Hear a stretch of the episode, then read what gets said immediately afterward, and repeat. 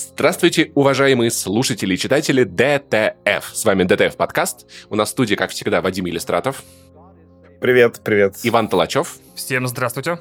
И Павел Пивоваров. И это особенный выпуск, потому что мы не просто берем какие-то актуальные темы, какие-то новости, во что-то мы поиграли, посмотрели. Нет, нет, нет, нет, нет, нет. Мы подводим итоги полугодия 2022 года. Надо сказать, очень непростого полугодия в наших жизнях, если честно. Но давайте вспомним, а что как бы было все-таки из фильмов, из кино, игр и сериалов, которые все еще продолжают выходить, несмотря ни на что. Поэтому это такие наши промежуточные итоги года, можно сказать.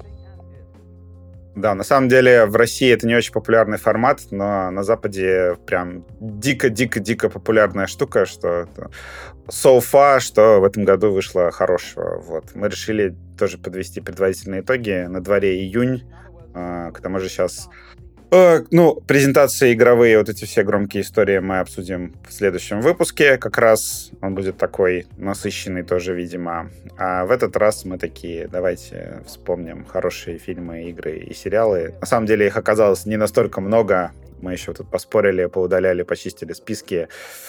А, и, в принципе, попытаемся сейчас кратенько достаточно рассказать обо всем. Наверное, будем чуть-чуть ссылаться на предыдущие выпуски, отправлять Если вас... вы их не слушали, то послушайте обязательно, пожалуйста. Там классные выпуски, мы старались вообще-то да, очень сильно каждую неделю, между прочим. вас в них. Кстати... Я не старался, я просто такой получился, офигенно все выпуски веду.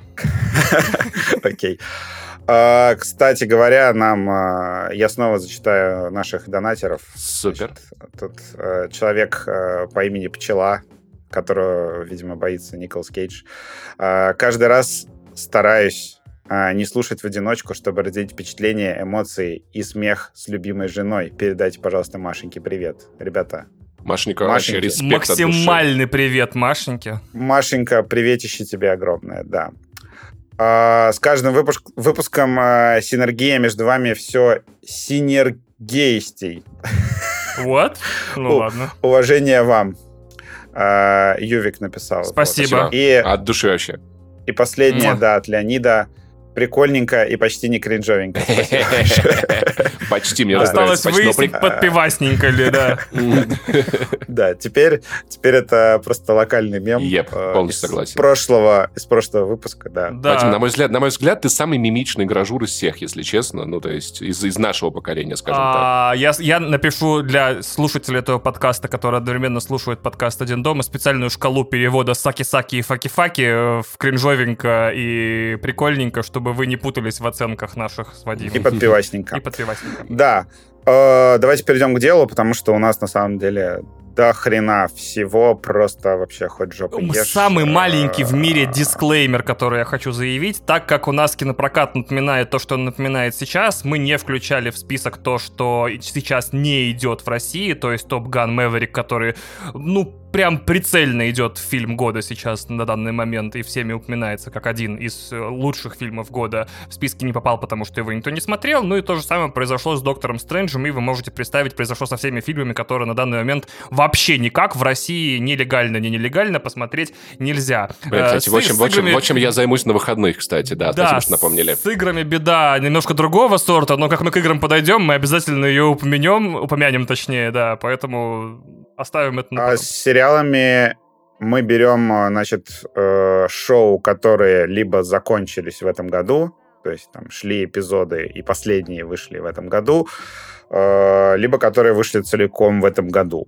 Вот если сейчас э, что-то началось и не закончилось, мы пока это не берем. Это, видимо, уже в конце года вспомним. Исключение сделано очень тактическое для очень одного единственного сериала из списка, у которого последняя серия выходит вот в этот понедельник. Вот вы слушаете это в пятницу, скорее всего, или в субботу и воскресенье, и последняя серия этого сезона, этого сериала, о котором вы узнаете позже, выходит в понедельник. Итак, стартанули. Кино, да, пацаны? Кино! Кино да, кино, важнейшее из yeah. искусств. И на первом... Неожиданная тема для нашего подкаста. Кто бы мог месяце, подумать? Да. Значит, да, э, на первом месте, э, опять же, у нас не места, у нас не рейтинги, у нас списки, то есть просто первым в голову Вадиму, когда он писал сценарий, потому что он писал сценарий, поэтому он взял на себя смелость поставить на первое место «Варяга». Фильм про то, как молодой мальчик внезапно становится э, в мире без спортзалов Александром Скарсгардом с идеальным прессом, как клавиатура у Nokia 3310, и собирается мстить за погибшего отца. История, которую никто никогда не писал, ник вообще впервые нам в истории, попадается в истории массовой культуры такая, вот такой сюжет, что, значит, мальчика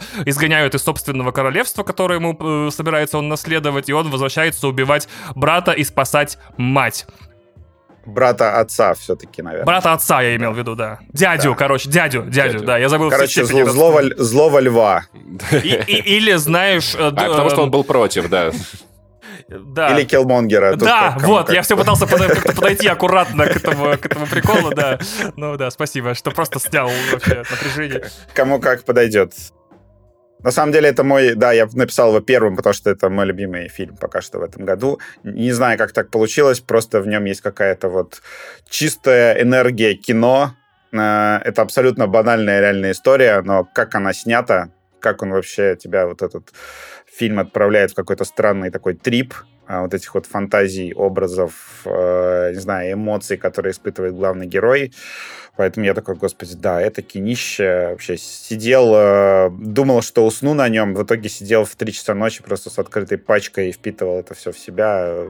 Дичайше кайфую. Но мы его обсуждали отдельно в подкасте. Да, это, это, это потрясающий фильм, я подписываюсь. Это одно из самых ярких киноощущений от этого года. И каждый раз, когда такие фильмы выходят красивые, дорогие, большие на большом экране, ну или хотя бы, знаешь, предназначены для большого экрана.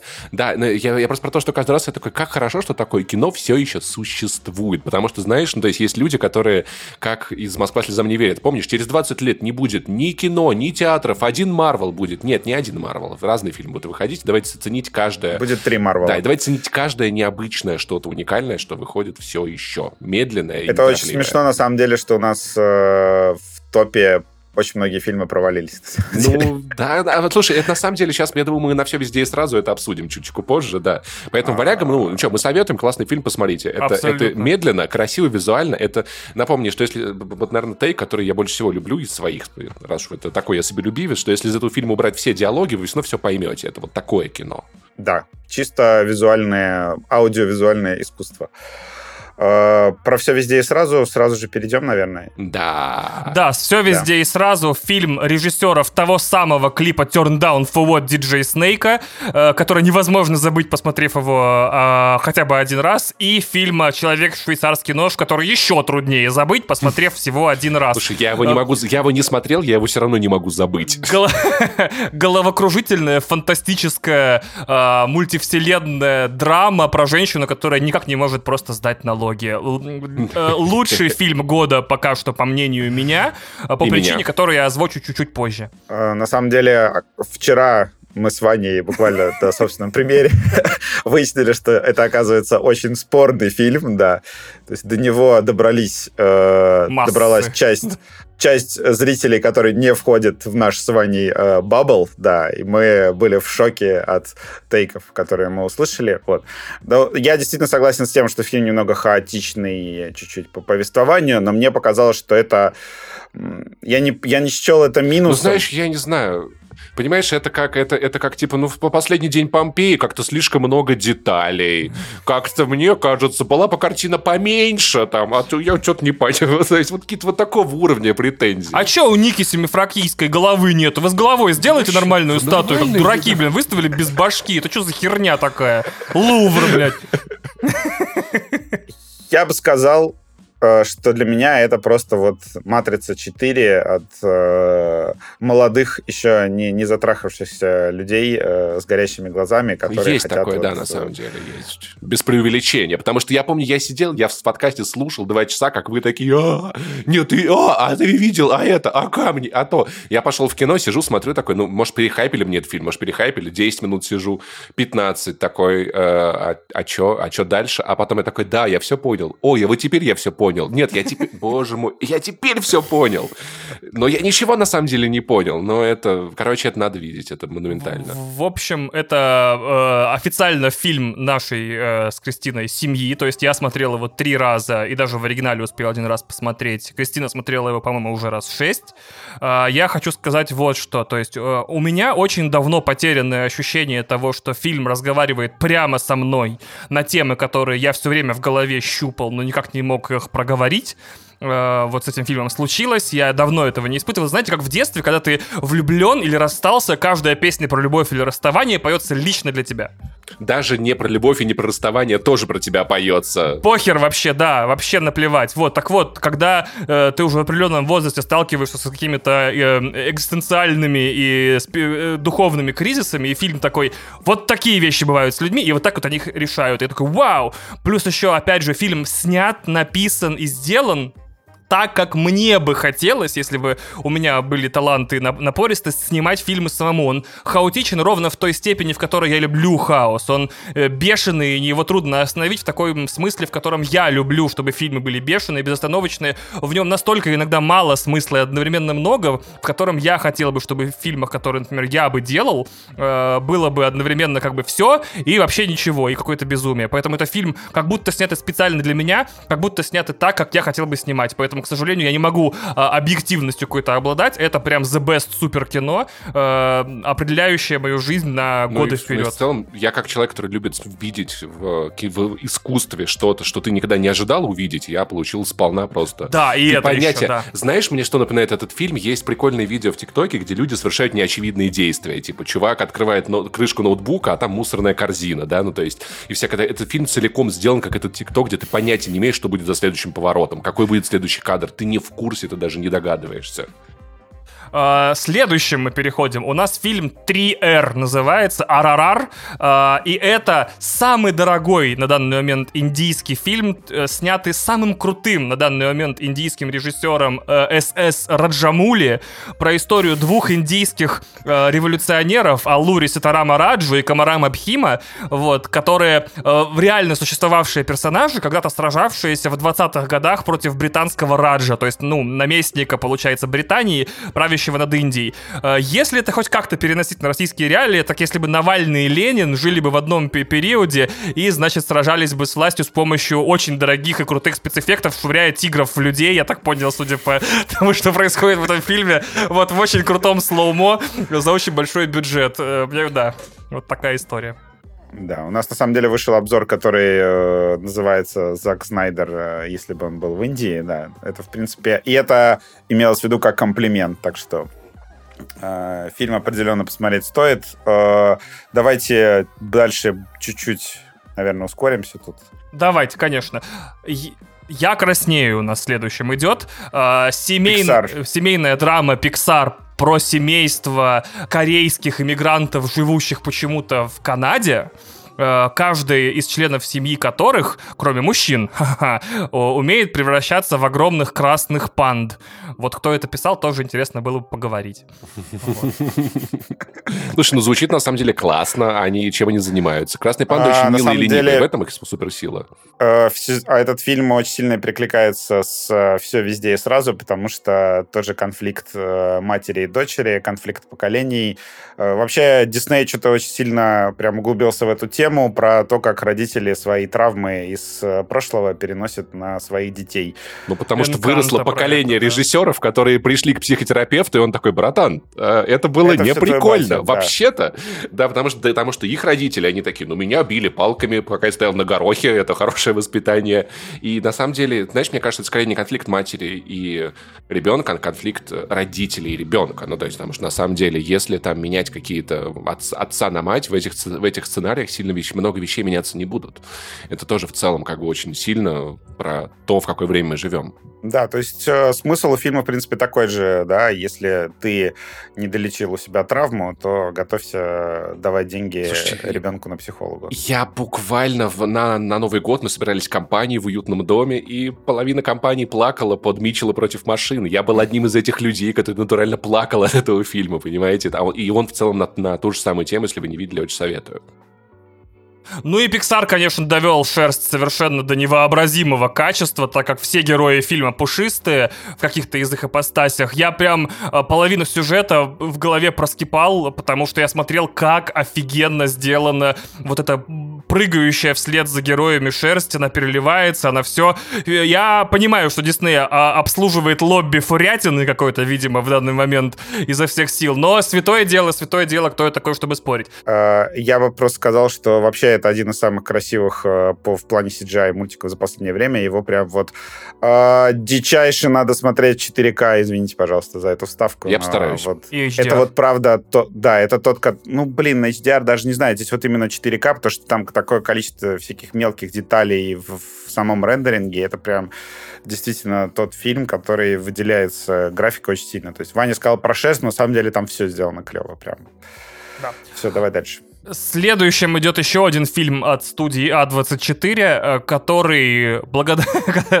которой я благодарен за то, как его весело было искать в интернете, и особенности и субтитры на него. То есть, когда ты вбиваешь в Google X Subtitles, ты такой, да, спасибо, ясно. Или X Download, или X Watch Online. Ну, в общем, спасибо. Вы Хэ посмотрели, кстати? Расскажите, как вам? Вот, э, фильм X называется, посвящен группе молодых порно-делов далеко в 80-х, которые отправляются снимать новаторское кинематографичное авторское порно э, в сельскую местность, снимая домик у довольно подозрительной и не очень приятной в общении семьи, и попадают в один из самых лучших слэшеров года после этого. Да, фильм действительно классный. Э, он про столкновение, по сути дела, старости и молодости, да, то есть, ну, мы, мы на самом деле это обсуждали в отдельном выпуске про то, что это когда старость э, завидует молодости и решает э, разрушить ее будущее, да. Mm. Ничего, не, ничего не напоминает э, абсолютно. А, плюс это дико по-своему красивый фильм, то есть это не это слэшер, но он даже как бы не совсем трэшом, что ли, кажется. То есть там э, очень такие вдумчивые, красивые планы, много классно придуманных сцен, там вообще здоровски сделанная картинка. Это просто такое реальное творчество. И самое классное, что это слэшер, где вот режиссер настолько заинтересован в своих персонажах, что вообще редко для слэшера достаточно, что он нахер э, дуплетом снял еще и приквел к этому фильму. Э, с участием э, главной героини, и про нее будет еще отдельный фильм, и вообще это там маленькая киновселенная. Поэтому это, это какой-то, короче, авторский такой проект э, удивительный, у которого, да, будет еще внезапно приквел. Причем вы, когда досмотрите фильм, вы захотите увидеть этот приквел, потому что героиня действительно прикольная. Вот. Переходим, что, дальше? Да, следующий фильм. Следующим у нас идет один из самых э, мета-мета ужастиков, существовавших когда-либо в истории кино. Это пятая, шестая, нет, пятая, пятая часть Крика, которая в этот раз разбирается не с жанром ужастиков, не с сиквелами жанров ужастиков, не с триквелами жанров ужастиков, не с камбэками ужастиков, а самой насущной проблемой современного, значит, кино — это токсичный фандом. Токсичный фандом в том числе, и на самом деле это перезапуск Э, который разбирается все-таки с перезапусками. Ну, да, то есть, да. как вот эти вот... Потому что там основная линия, да, то, что они шутят там про... Ой, я смотрел там, как они перезапустили Терминатора, я смотрел, как они пытались перезапустить то. Это именно, наверное, да, они тут, если говорить про что они критикуют, это получается ревайвалы, да. И фильм прям действительно мета-мета, потому что, как обычно, персонажи Крика, они сами знают, сами понимают нарратив, в котором они существуют, и в том числе пытаются его как-то поддерживать, и э, что самое классное, они еще пытаются как-то ему противостоять. То есть вот, значит, выпустили э, какой-то там э, перезапуск, ну, допустим, там, получается, там, не знаю, можно сравнить с седьмым эпизодом «Звездных войн», да, Э, где там э, Абрамс такой, наверное, блин, надо кого-то важного убить, да, давайте кого-нибудь важного убьем. И в Крике тоже там такие свои приколюхи, кого мы можем убить, кого мы не можем убить, кем мы можем пожертвовать в этой части. В итоге забавно получилось, что они пожертвовали Нив Кэмпбелл, ну, в смысле, не убили ее в фильме, а то, что она отказалась сниматься в следующей части, потому что ей отказались повышать гонорар, там что-то такое, скандал. Причем, то, что Крик камбэкнул вообще по полной программе, это тот фильм, у которого хорошие сборы,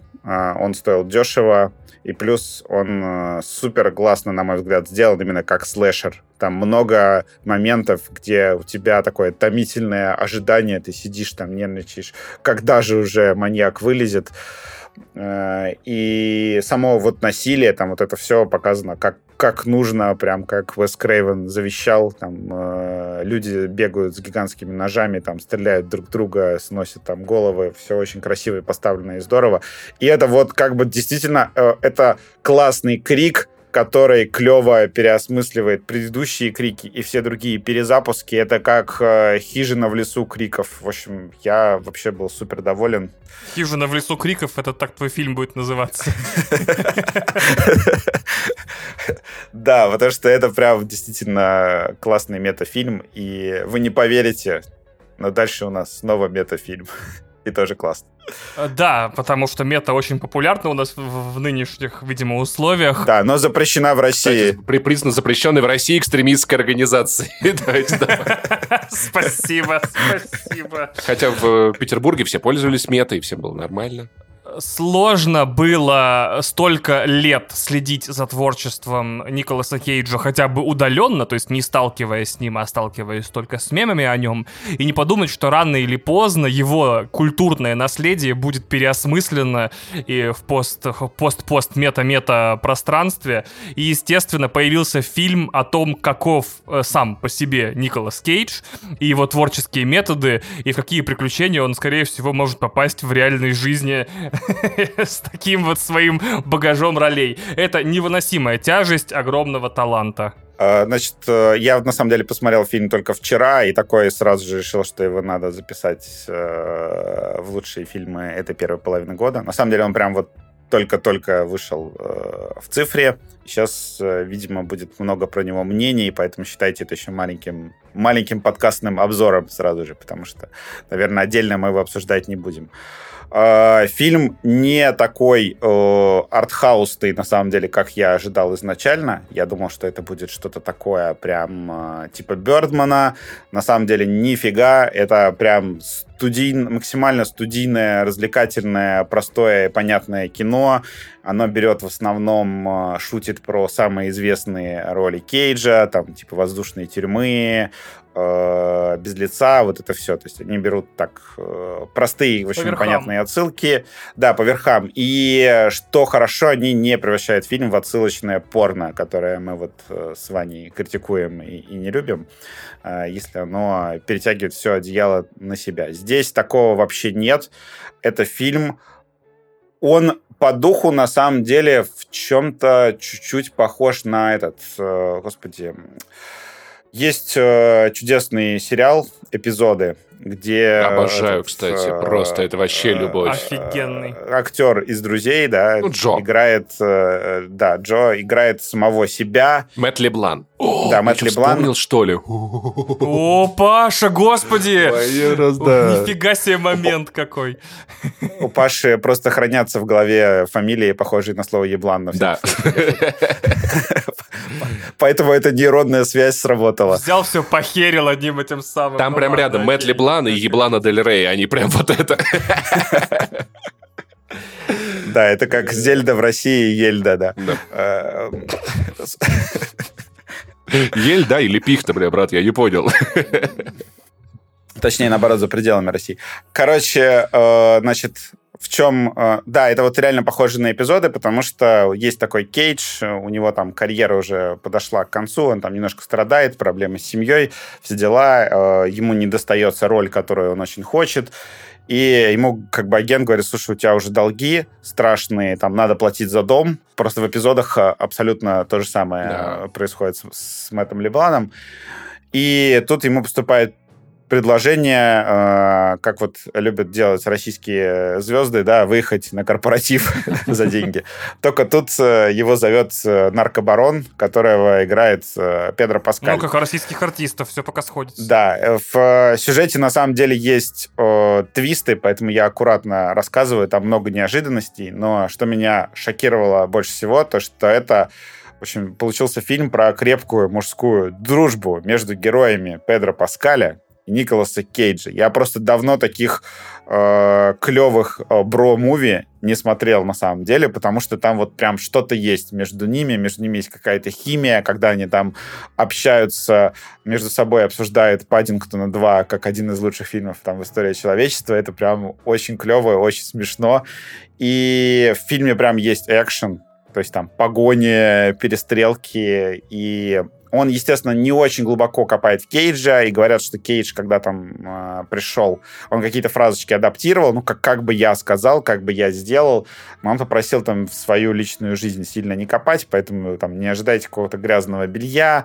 Он там такой как бы семенин, который пытается э, сделать так, чтобы его дочь э, не выросла в тени вот этой его славы и миметичности и всего остального. Вот, фильм классный для фанатов Кейджа, прям вообще see, потому что там как бы э, вот эти шуточки с отсылками к его фильмам, они тоже хороши, и вот они не, не эксплуатируют прям очень сильно самого Кейджа там э, по полной программе. Вот, потому что, ну, в общем, э, режиссер этого фильма, он как бы по сути дела, он является, ну, он схож с персонажем Педро Паскаля, то есть он фанат Кейджа, который захотел, там у него был большой перерыв в карьере, и он согласился э, снять этот фильм там спустя много лет, потому что он обожает Кейджа. И получается так, что это мета-мета-мета. То есть все происходящее в э, фильме — это герои, которые обсуждают фильм, э, которые они хотят снять про себя и про свою дружбу. И ты в итоге как бы этот фильм смотришь. В общем, там, э, ну, звучит на самом деле достаточно сложно, но смотрится он очень просто и легко, и я, в общем, дичайше рекомендую, особенно если вы любите Кейджа. Вот. Следующий фильм, значит, тоже занимает особое место у нас в семье. Моя жена Кристина очень любит, э, очень любит Джейка Джилленхола, прям любимый актер. Э, я, в свою очередь, большой фанат, ну, не любимый актер, но я очень большой фанат. Я, я Абдул Матина второго. Это доктор Манхэттен из экранизации Хранителей для HBO и Черная Манта из Аквамена и вот тот э, афроамериканский подсудимый из суда над э, Чикагской восьмеркой.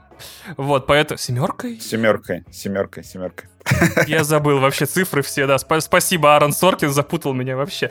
Вот, и они вдвоем играют в фильме, который абсолютно целиком и полностью, прям пофабульно, э, а, автоматически был присвоен к моим, к моим любимым. Я люблю фильмы в закрытых пространствах, и я люблю фильмы, в которых что-то пошло не так, и герои с этим разбираются весь фильм. Поэтому, ну, например, вот есть такой немецкий фильм про ограбление «Виктория», в котором снят одним планом за одну ночь, то есть там два часа просто оператор бегает по Берлину э, и снимает неудачное ограбление. Так вот, э, если бы Майкл Бэй снимал «Викторию» со своим вот этим подходом стандартным, э, у него получился бы, получилось бы фильм э, «Скорая помощь», в котором вот я, я Абдул Матин и Джейк Джилленхол грабят банк, ограбление идет вообще не по плану, они угоняют супер супер мощную скорую помощь, движок V8, очень много видел отзывов. Да как они на этой колымаге от ментов? Вы не знаете, что такое фордовские эти самые скорые помощи. Это движок V8, турбодизель, который вообще как танк практически. Эта штука весит, по-моему, 20 тонн. Просто это натурально танк для спасения людей. Просто. А, и а, еще одна очень важная деталь про этот фильм, которую сразу упомяну. А, киноязык, то, как снимаются вещи в конце концов, уже давно и очень долго стопорился на погонях, как будто вот э, все главные режиссеры экшн-жанра, то есть э, Джерри Брукхаймер, он продюсер, ну, короче, Майкл Бэй и все люди, которые снимали погони последние 30 лет, они уже все испробовали. Вот эти вот э, маленькие машинки с, с камерами, которыми Бэй снимает, эти преследующие планы из вторых э, тр, этих э, плохих парней и в трансформерах, э, статичные камеры, значит, камеры, закрепленные на машинах, камеры на этом всем. И, ну, прям реально ты смотришь погоню и такой, ну да, ну это погоня, ну ее можно снять, типа, ограниченным количеством способов. И тут кто-то показал Майклу Бэю дроны с камерами, и он такой, а что если мы будем среднего зрителя доводить просто до головокружения всякими планами киношными, типа, он с башни взлетает с небоскреба, огибает небоскреб, пролетает под мостом и присоединяется к погоне. И всего этого фильм вмонтировано не менее дюжины, там, может быть, даже двух дюжин таких планов, и ты впервые видишь погоню нового поколения. То есть вот так вот, я думаю, это уйдет в будущее, и так будут дальше снимать. Наконец-то фильм, который целиком и полностью э, является погоней. Первый такой фильм за последние 7 лет после Мэд Макса действительно снят снова новаторски. Спасибо Майклу Бэю за это счастье.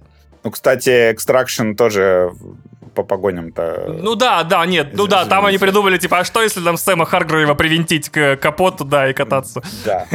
Тоже фильм «Погоня», между ну, прочим. Ну, там фильм не «Погоня», там фильм «Погони», потом драка, потом перестрелка, снова «Погоня», там как бы чередуется, чередуется. Ну да, хорошо, хорошо, хорошо.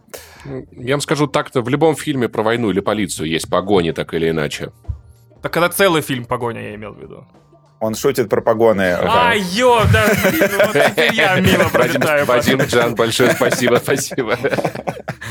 Да. Э.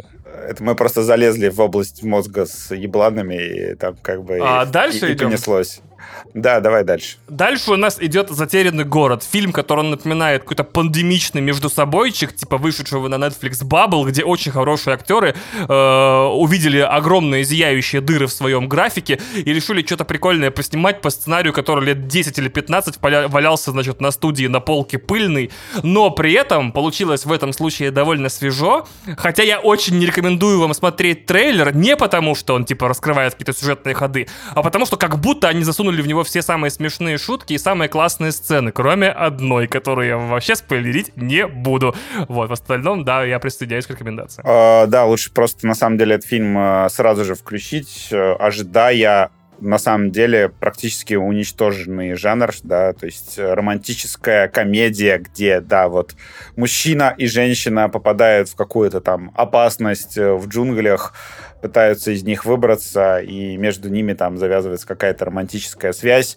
А, там еще интересно то, что Сандра Буллок, э, ей уже почти 60 э, лет, чему я очень сильно удивляюсь каждый раз. Потому что Сандра Буллок, я просто включаю там, не знаю, разрушителя, да, она выглядит так же, да? Э, она выглядит так же, и я такой, окей. Почему никто не говорит, потому что Сандра Буллок тоже как бы как Том Круз э, мумифицирована, там, душу кому-то продала, и, ну, скорее всего, косметологам в ее случае, ладно.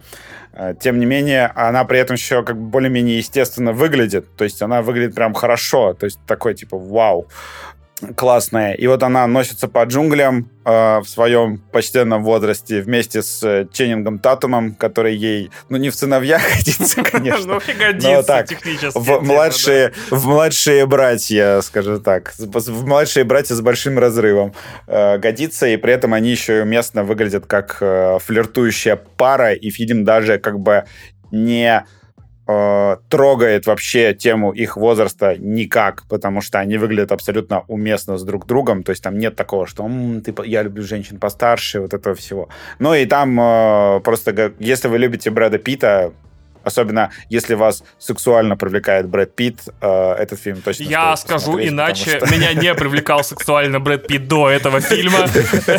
Я прям не ожидал от себя такой, типа, у Брэд Питт? С мистер и миссис Смит, я считаю, ну, то есть это просто вообще... А. Тут он выдержанный, понимаешь? Тут такой, типа, винтажный, прям такой, типа... Он уже, он уже не молодой, он уже знает, что делать. Он такой, типа... Ну подожди, у Тарантино он тоже такой Нет, же, у ну, Тарантино он просто голый, понимаешь, типа по пояс однажды в Голливуде. Это ловушка для засых. Вот тут он, вот тут он прям в прямом смысле сексуальный, говорит вам. Он, да, вот он вошел в эту фазу такой, да, знаешь, как хорошее вино. Да, да, да, серьезно. Он как вот Клинт Иствуд уже как бы не молодой, но еще и не старый, когда режиссер, а уже такой типа «Привет». Очень классно. В общем, в общем, Дилф, да? Да, Дилф, абсолютно точно, да. Дилф. А, сейчас будет а, врезка от меня а, с российским фильмом, и причем это не просто резко, врезка давайте вставим в список один российский фильм, потому что надо вставить хоть что-то российское. Нет, потому что фильм действительно классный. Это «Казнь Ладо Кватани». Это режиссер, клипмейкер, который работал в основном, ну, там, с Хаски. Давай я проще скажу, проще скажу. Это тот чувак, да. который у Дудя был несколько месяцев назад. Да. Э, это тоже, на самом деле, достаточно просто. Причем интервью у Дудя, у него такое... Нет, я честно, я оттуда узнал. Еще, еще, еще, еще. Про... Нет, я понимаю, там просто интервью такое, там, про туалеты, э, про Манижу, понятное дело, и про фильм там, на самом деле, совсем ничего. Да, и с Манижем, если я... что. И я теперь, да, э, важное, важный контекст. Э, это чувак, который э, вертится в творческой тусовке прям очень сильно вообще. Я считаю лучших э, людей России, то что у него у Кватани лучший друг Найшулер, угу. и Найшулер играет в казни маленькую роль.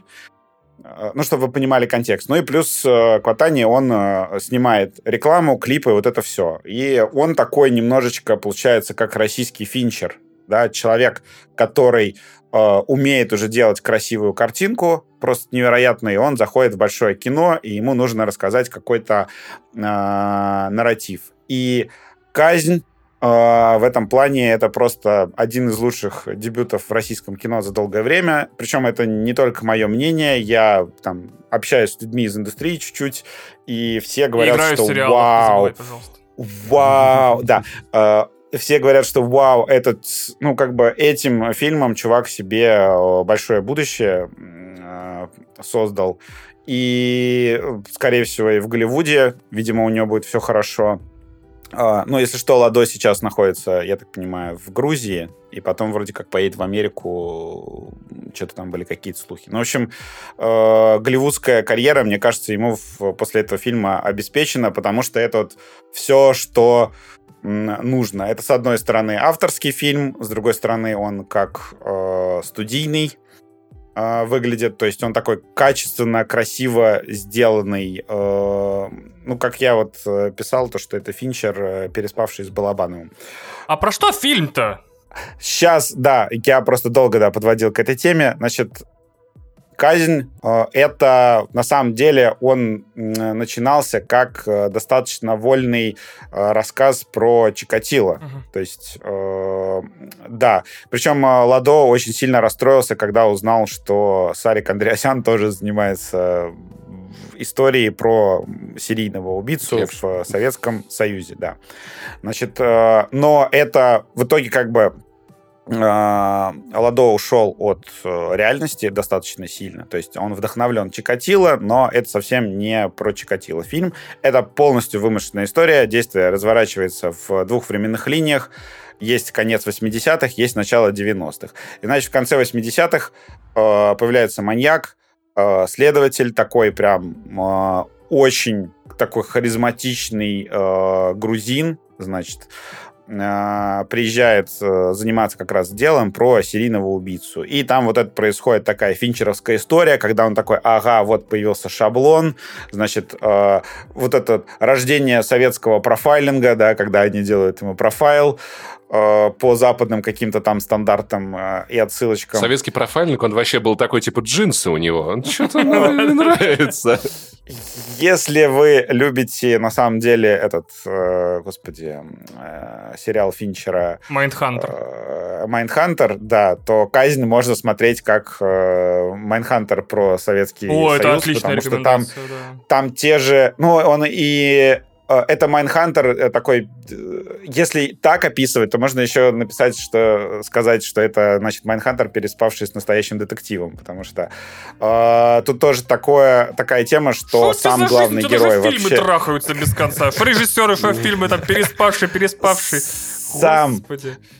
просто, ну это такая, типа, я люблю так описывать вещи. Я понимаю. Я люблю трахаться. Хороший. Я просто трахаться люблю. Что, что... Ух, сука. Опустим, опустим эту тему. Четыре — это когда два и два потрахались. Вот. Вадим, Вадим в первом классе, понимаешь, как бы дети учительница тоже. Спасибо. А, э, за рыбу, да. Спасибо, да, за то, что э, разрядили немножко э, мой поток мысли. Как я, когда потрахаюсь. Сексом, да, как я потрахаюсь. Я тоже люблю разряжать, да. Кто не любит, хочется спросить. Да, вот, почему он схож с настоящим детективом, потому что главный герой тоже как бы не совсем сахар. То есть там в этом фильме мудаки практически все, и почему он поход, напоминает мне Балабанова, то, что, ну, так, достаточно чернушно. Э, ну, в чем э, соль?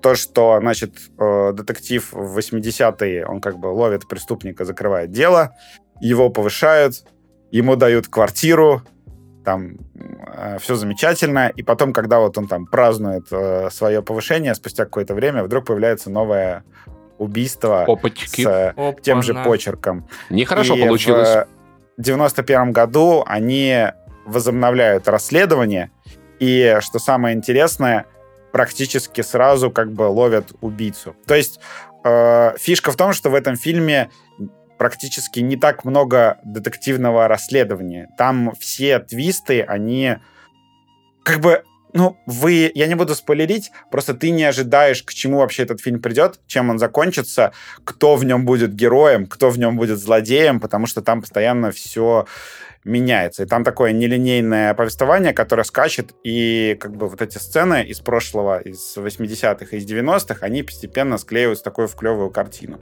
И Ладо сказал, что на самом деле главная тема фильма — это борьба с э, приспособленчеством в себе. Красиво. То есть э, это супер актуальное кино, которое вот прям здесь и сейчас, да, когда вот ты живешь там в России в текущем состоянии, да, и ты такой, блин, ну вот, э, там, не знаю, как происходит какое-то, не знаю, говно в масштабах там страны, в масштабах всего мира, и ты такой себе говоришь, возможно, Все не так однозначно.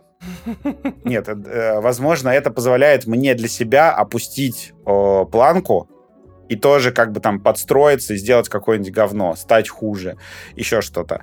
То есть э, и этот фильм как бы борется с приспособленчеством, потому что приспособленчество на самом деле, ну как бы он манифестирует, что приспособленчество это самое худшее, э, что на самом деле может сделать человек в данном случае, когда ты просто такой на общем фоне, там, не знаю, ну, там, допустим, э, во время там войны, да, ты опускаешь э, там свои стандарты там, отношения к человечности, вот это все, и э, ты такой, там, вот я вот сейчас пока такой период, я себя буду вести вот так вот плохо.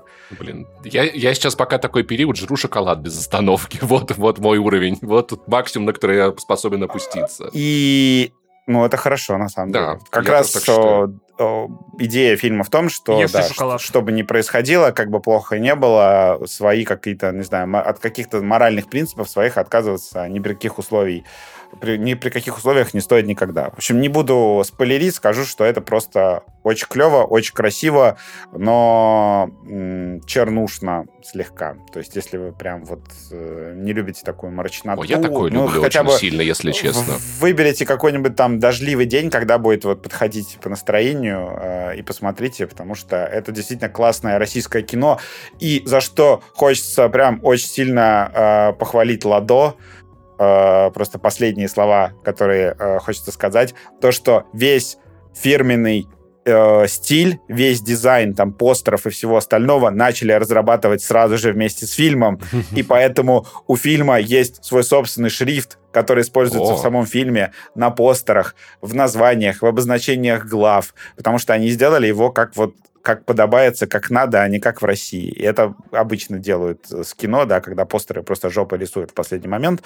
А, Тут видно, что, короче, человек, вот весь продакшн э, дрочил прям вот с первой, с первой минуты и до последней. Поэтому Ладо теперь... Странно. Я думал, ему есть с кем переспать. А он продакшн дрочил. Ну, так вот, так вот. Да, давайте перейдем к А сериалу. давайте не Э, пожелаем Ладо успехов в Голливуде и пожелаем ему быть осторожнее, а не то Ладо к ватанию отменят захватание, как мы все прекрасно знаем, не первый случай будет. Вот. А, Мне не хватало таких шуток. Мы переходим, мы переходим к сериалам. С кино мы закончили. Э, По ощущениям, по хронологии и по хронометражу может сложиться впечатление, что «Казнь» — лучший фильм года. Это может быть и Да. так. И каждый из вас может проверить это сам. А мы, а мы переходим к сериалам. И первый из них — это «Наш флаг» означает «смерть». Э, Это э, рекламировался он как авторский сериал Тайки Вайтити, но он им не является. Это, по большому счету, сериал про двух пиратов, один из которых э, слишком, что называется, сиси, то есть он такой, типа, жеманный, джентльменский, такой любит манеры и культуру, и порядочек, вот, но при этом страдает от того, что в пиратской, ну, тусовке его не воспринимают как настоящего пирата. И волею судеб он встречается с этим, с черной бородой. Э, у нас почему-то э, в культуре это синяя борода, но на самом деле он Blackbeard, которого играет Тайка Вайтити, который наоборот ультра жестокий, мега крутой, с послужным списком, как вот резюме Тима Кука примерно. Вот с таким вообще везде берут. Он прям супер охренитель, он, он the пират, короче. Но он так устал от этой жестокости, от бессмысленности, от зацикленности и рутины пиратской, Зеленской, что хочет наоборот освоить культуру, освоить, короче говоря, ну, нравы обычных людей и перестать быть пиратом. И этот э, дуэт пиратский внезапно становится лучшими друзьями, а потом и что-то случается с сериалом, за что он получил награду в американской прессе за ЛГБТ-репрезентацию. И я вам хочу сказать, что э, это действительно э, сериал для тех людей, которые скучают по пиратам Карибского моря. Угу. Он прям вот вот быт черной жемчужины. Вот если бы э, Пираты Карибского моря не был бы блокбастером про какие-то приключения, а просто изображал бы вот быт, как э, капитаны пиратов э, развлекаются э, и там как проводят свое время свободное и занятое тоже. Я хочу сказать, что вот эта школа новозеландского юмора, которую репрезентит э, Тайка Вайтити, э, вот это построенная на неловкости, на странном акценте новозеландском, она прям тут же, прям еще с э, реальных упырей захватила мое сердце, и вот в этом сериале э, достигла какого-то супер-пупер пика. Я хочу сказать, что главную роль играет Рис Дарби. Вы вряд ли знаете этого актера по фамилии. Он э, озвучивал Рассела в Half-Life Алекс, играл в куче разных сериалов и фильмов, но он такой актер второго плана. И вот это одна из первых его прям больших-больших работ. Э, вы наверняка знаете его по роли главы оборотней из э, реальных упырей. Он как раз-таки говорил им, э, ну, типа, глава оборотней. А, и да, это один из лучших комедийных сериалов года, если у вас не случается гей-паники от двух влюбленных друг в друга мужчин. То есть я просто прям вот издавал весь сериал, потому что, по-моему, э, гетеросексуальные отношения там вообще почти не рассматриваются. И это сериал про пиратов, как они были. Вот вы как думаете, люди плавали годами, Значит, э, женщин видели в портах, в основном там друг с другом переживали смертельную опасность и не влюблялись, что ли, друг в друга? Ха! Может быть, и влюблялись. Пожалуйста, кто-нибудь из юротдела комитета отслушать это на, на предмет. Давай все-таки осудим, например, я не знаю, там или что. Это как в терроре влюблялись, а потом их казнили. А потом их, ну да, о, да, напомнил, зачем, вообще печальная история. Но, на всякий случай, для товарища майора, которого нет нечем больше заниматься, кроме как обслушивать попкультурные подкаста, скажу, что, конечно, вот этот стиль жизни, он отвратительный. Попа, да, она да, только да, для одного. И это с любовью не связано никак. Да. Да. Да. Вот, я все рассказал, у кого Но зачем Бог, Бог сделал там, там кнопочку для удовольствия мужчин, я до сих пор так и не понял. Это прикол. Он такой, лол, говорит, прикинь. Угорнул, короче, пацан. Так у мужчин нет кнопки для удовольствия. У женщин есть, у мужчин нету. Так, давай в последний момент куда-нибудь добавим, где не мешает просто жить и все. А, и это новая порция анатомических шуток подкаста ДТДФ. Спасибо, спасибо. А, кому-нибудь есть что добавить по наш флаг означает нет, нет, нет, нет, нет. Нет. Ты на самом деле забыл сказать, что Рис Дарби это вот этот э, ИИ персонаж, который встречает э, героев Джуманджи постоянно. Да, это, точно, на самом да, деле, да. Самая да. понятная да, отсылочка. Спасибо, будет. господи, я забыл про его саб, ну его главную роль в самом прибыльном фильме, да, потому что я, видимо, не знаю. Который все смотрели. Да, хотя бы вы знаете, о ком речь. Да. Давай, расскажи нам про фильм, ой, про сериал, который основан на подкасте, как я понимаю. Да, чуваки, вообще, короче, у меня есть большая теория, которую я часами разгонял в своем подкасте, что Э, в, в современном мире студии охотятся за новыми сюжетами, и после того, как они купили все права на игрушки, на видеоигры, на, там, я не знаю, книги, на комиксы, уже все куплено. То есть комиксы, сейчас книги, если вы не знали, выходят с правами, на, отданными Netflix на кино и сериалы еще до публикации. То есть, например, вот некоторые фантасты выпускают книги, и за три месяца до выхода книги уже куплены права Netflix и вообще, и все. И комиксы сейчас так выходят, и все.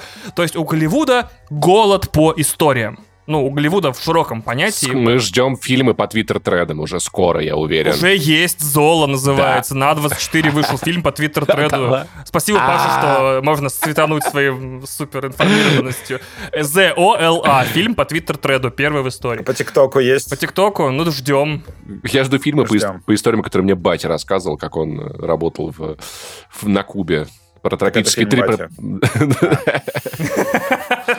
Вот и все, Паша. Так вот, а оказывается, что в мире есть полным-полно сторителлеров, которые по тем или иным причинам не могут дорваться ни до камер, ни до, я не знаю, ни до... не умеют рисовать, чтобы рисовать комиксы, и, может быть, даже плохо пишут, чтобы писать книги. Поэтому совсем недавно индустрия обратила свое внимание на подкасты. Причем не на простые подкасты, где три чувака встречаются, и без женщин, и вот без наш, да. всего, да, такие типа, эта видеоигра очень классная, а эта видеоигра не очень классная. Давай три, три часа обсуждать, почему так случилось. Вот. А по подкастам, которые вот именно сериальные подкасты, про, э, у которых есть сюжет, которые в широком смысле выглядят как аудиокниги, нежели как подкасты.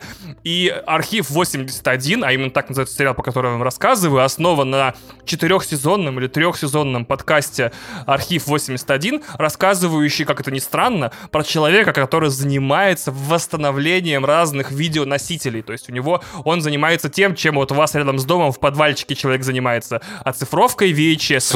Ему... Свадьба на DVD записать, вот это вот все, да. Да-да-да, вот эта вся история, да. И ему как-то раз приносят очень странный заказ с очень странными условиями. Он должен восстанавливать какие-то пленки, и пленок этих очень много, много, но делать он это должен э, в очень-очень-очень тщательно скрытом в лесу доме, круглые сутки, без права эти пленки вывозить, без мобильной связи, по-моему, даже без интернета. И вот он, э, подкаст я еще не слушал, но из-за того, что сериал, по-моему, отменили после первого сезона, Netflix yep. цинично, вот, придется его слушать, чтобы узнать, что было дальше. Чтобы узнать тун, тун, тун, тун. Что было дальше? Тун, что было дальше? Что было дольше?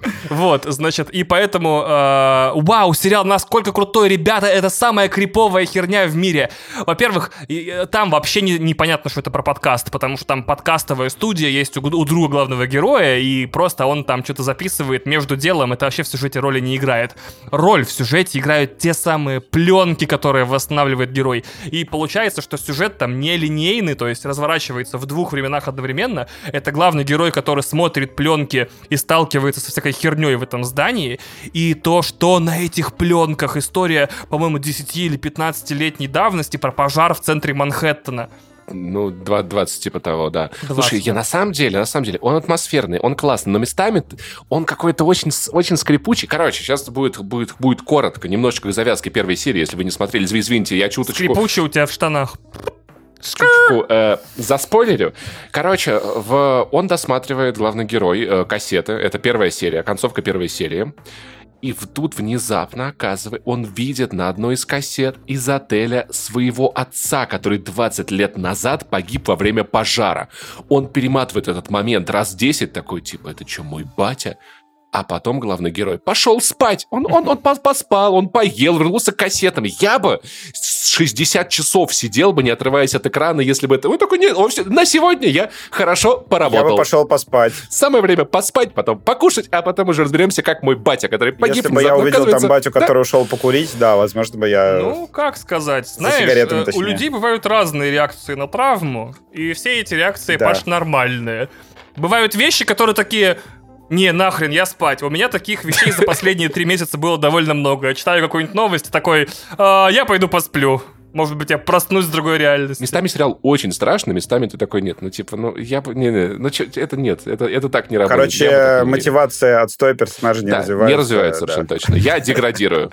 К сожалению, это один из лучших сериалов этого года, на мой взгляд. Э, а, очень обидно, что он закончился на офигенном, на очень классном, на очень крутом клиффхенгере. Ну, как будто понятно. Вот, но сама атмосфера того, что крепота вот, короче, пода- э, транслируется через пленки, которые ты смотришь и проникает к нему в реальную жизнь. Но здесь есть немного «Ведьмы из Блэр», знаешь? Вот да, эти вот да, к этому да, есть да, отсылка, да. да. И плюс... А я любил «Ведьму да, из Блэр». Да, да. Очень жаль, что, к, к сожалению, Майк Фленнеган остается как бы у- ужасным центром Netflix, то есть главным режиссером, он к этому сериалу не причастен, а этот сериал закрыли, но все равно, если вы любите ужастики про крепоту, не про там мясо с кровищей и раздолбанных там людей, не знаю, а именно про ощущение того, что эти люди что-то совсем не договаривают и скрывают от всех что-то ужасное. всё так однозначно, я бы сказал некие даже. у них общий секрет, который там, в общем-то, довольно-таки стрёмный и ужасный.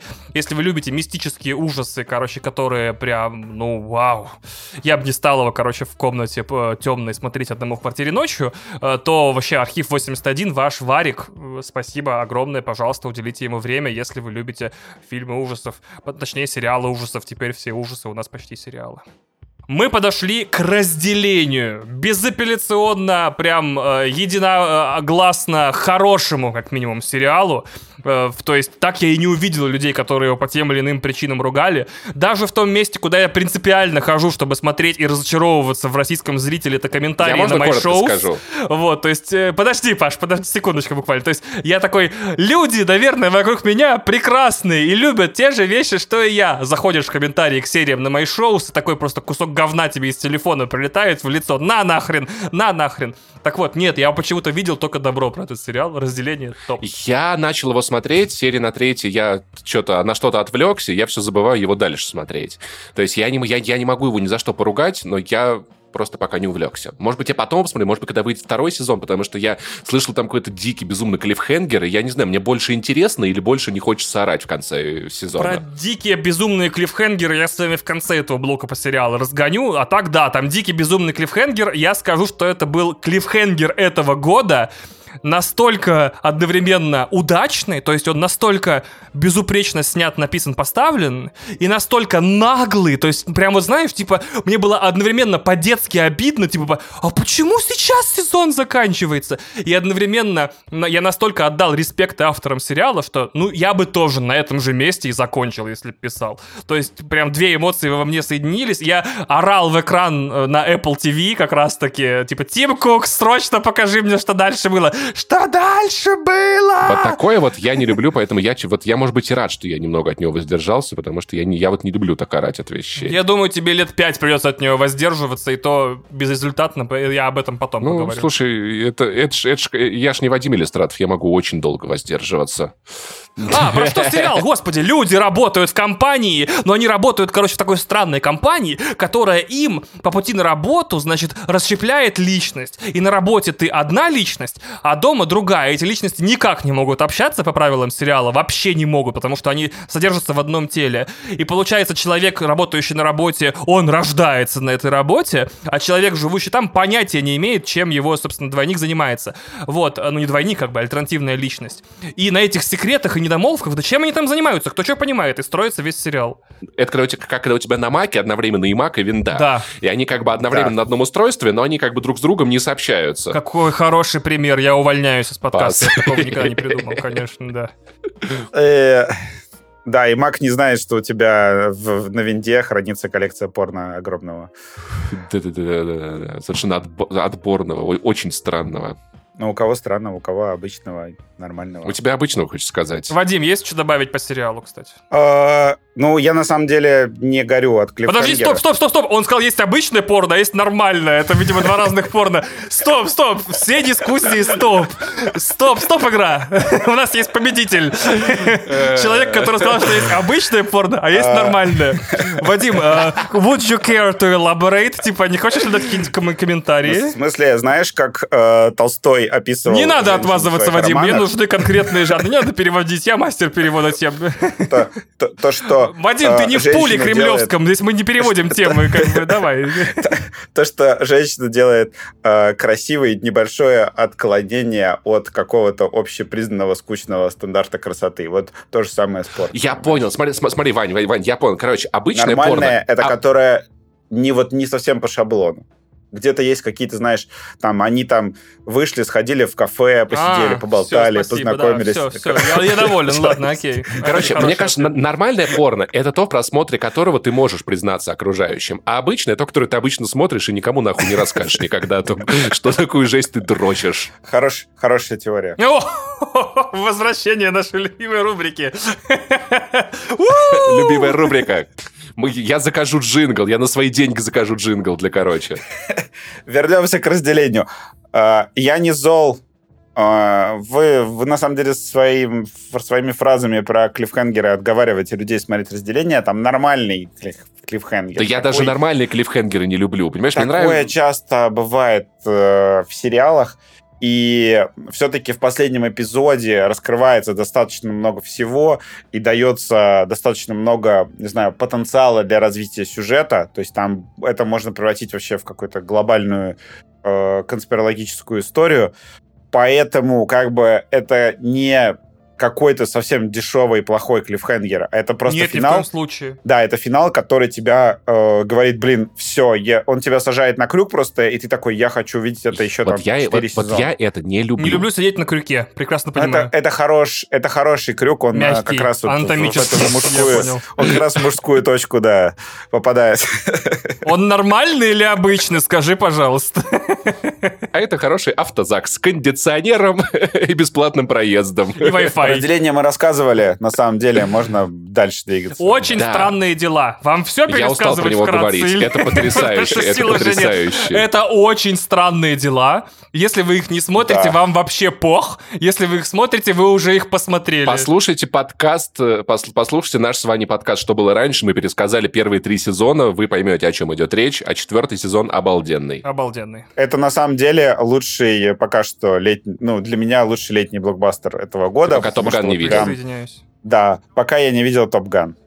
И пока не видел Доктора Стрэнджа, потому что я все-таки, несмотря на смешанные отзывы, у меня в Телеграм-канале постоянно пишут, что Доктор Стрэндж такой себе. Э, как только я, каждый раз, когда я пишу про цифровой релиз, приходят люди, живущие в других странах, такие, да я посмотрел там месяц назад, он говно. Э, да, я все-таки надеюсь, что, может быть, мне понравится, поэтому, да, я пока воздерживаюсь, но вот, блин, э, очень странные дела, прям пиковое телевидение, гигантские бюджеты, все красиво, здорово, ностальгические, но не слишком ностальгические, интересный сюжет посмотрите, это просто главный сериал из идущих сейчас. Кем нужно быть, чтобы думать, что все в интернете пишется конкретно лично для тебя? Типа, ты пишешь про цифровой релиз, и типа люди такие, типа, а я уже посмотрел. Да. И, типа, бляха, это да. не для тебя написано, это для людей, которые ждут цифрового релиза, и у которых нет свободного времени и привычки копить релизы. Это сейчас Марвел, значит, выпускает сериал для 16-летних девочек э, про Мисс Марвел, и приходят, э, значит, 40-летние мужики и орут, что это снято не для них, а почему-то там какие-то... какие-то. Ну, короче, мы посвятим отдельный выпуск так, э, важной мысли, что вообще не весь контент в мире вот, создан для тебя, и это не делает его хорошим и плохим, да. Смело проходите мимо, да. да. Давай дальше, тоже кратко, наверное. Да, кратенько, значит, сериалы, которые мы уже обживали в этом подкасте, как только возможно, значит, э, абсолютно простой человек с простой карьерой внезапно попадает под прицелы, значит, колумбийского или мексиканского наркокартеля, и его жизнь стремительно меняется. Итак, про какой сериал я говорю? Про «Лучше звоните Солу» или про «Озарк»? Да. Да. Еще, еще про Breaking Bad, на самом деле. так что... да.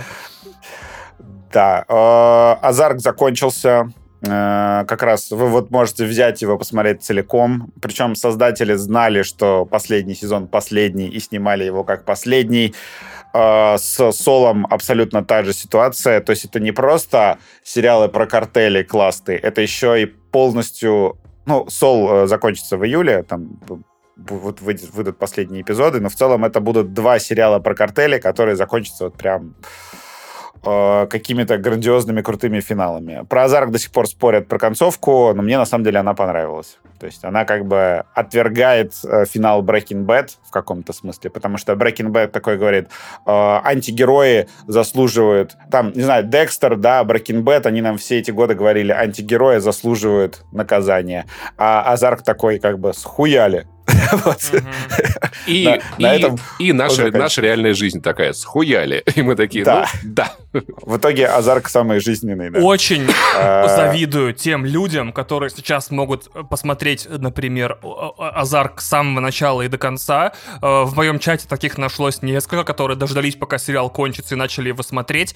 И это официально подтверждено теперь моя номинация «Самый потный сериал десятилетия». То есть ты смотришь, смотришь его и в прямом смысле потеешь. Я настолько нервного, настолько, э, не знаю, тревожного сериала не видел уже давно. Люди реально у меня в чате патронов пишут, что, пожалуйста, если у вас в жизни достаточно проблем, каких-либо, которые вам нужно срочно решать, не смотрите Азарк, потому что к, к ним добавится проблема героев, и вы просто с ума сойдете. Я передумал заниматься любой преступной деятельностью благодаря в жизни вообще навсегда, благодаря просмотру, не только потому, что у меня там моральный компас сильный, нет, ни в коем случае, но благодаря просмотру как раз-таки сериала Азарк, в котором сказано, что работа с преступными элементами сопряжена с бесконечным количеством нервака, головотрепки, да. рисков и так далее. Я такой, нет, если оно вот так вот все будет, что мне постоянно будут вот это вот стресса, стрессоустойчивость мою проверять, я пас. Вот, поэтому, да. Слушай, я в целом советую. это еще на, на бригаде понял, когда был маленький. Нет, там такой, нормально все там такое, мы отвечать Нет, будем там, вместе, хуёбаёт. Слушай, я недавно, я недавно его пересмотрел, он начинается так, а в конце я словил приступ тревожки просто от того, что я смотрю сериал. Хотя понимаешь? я его лет 10 не смотрел, да, может, надо пересмотреть просто.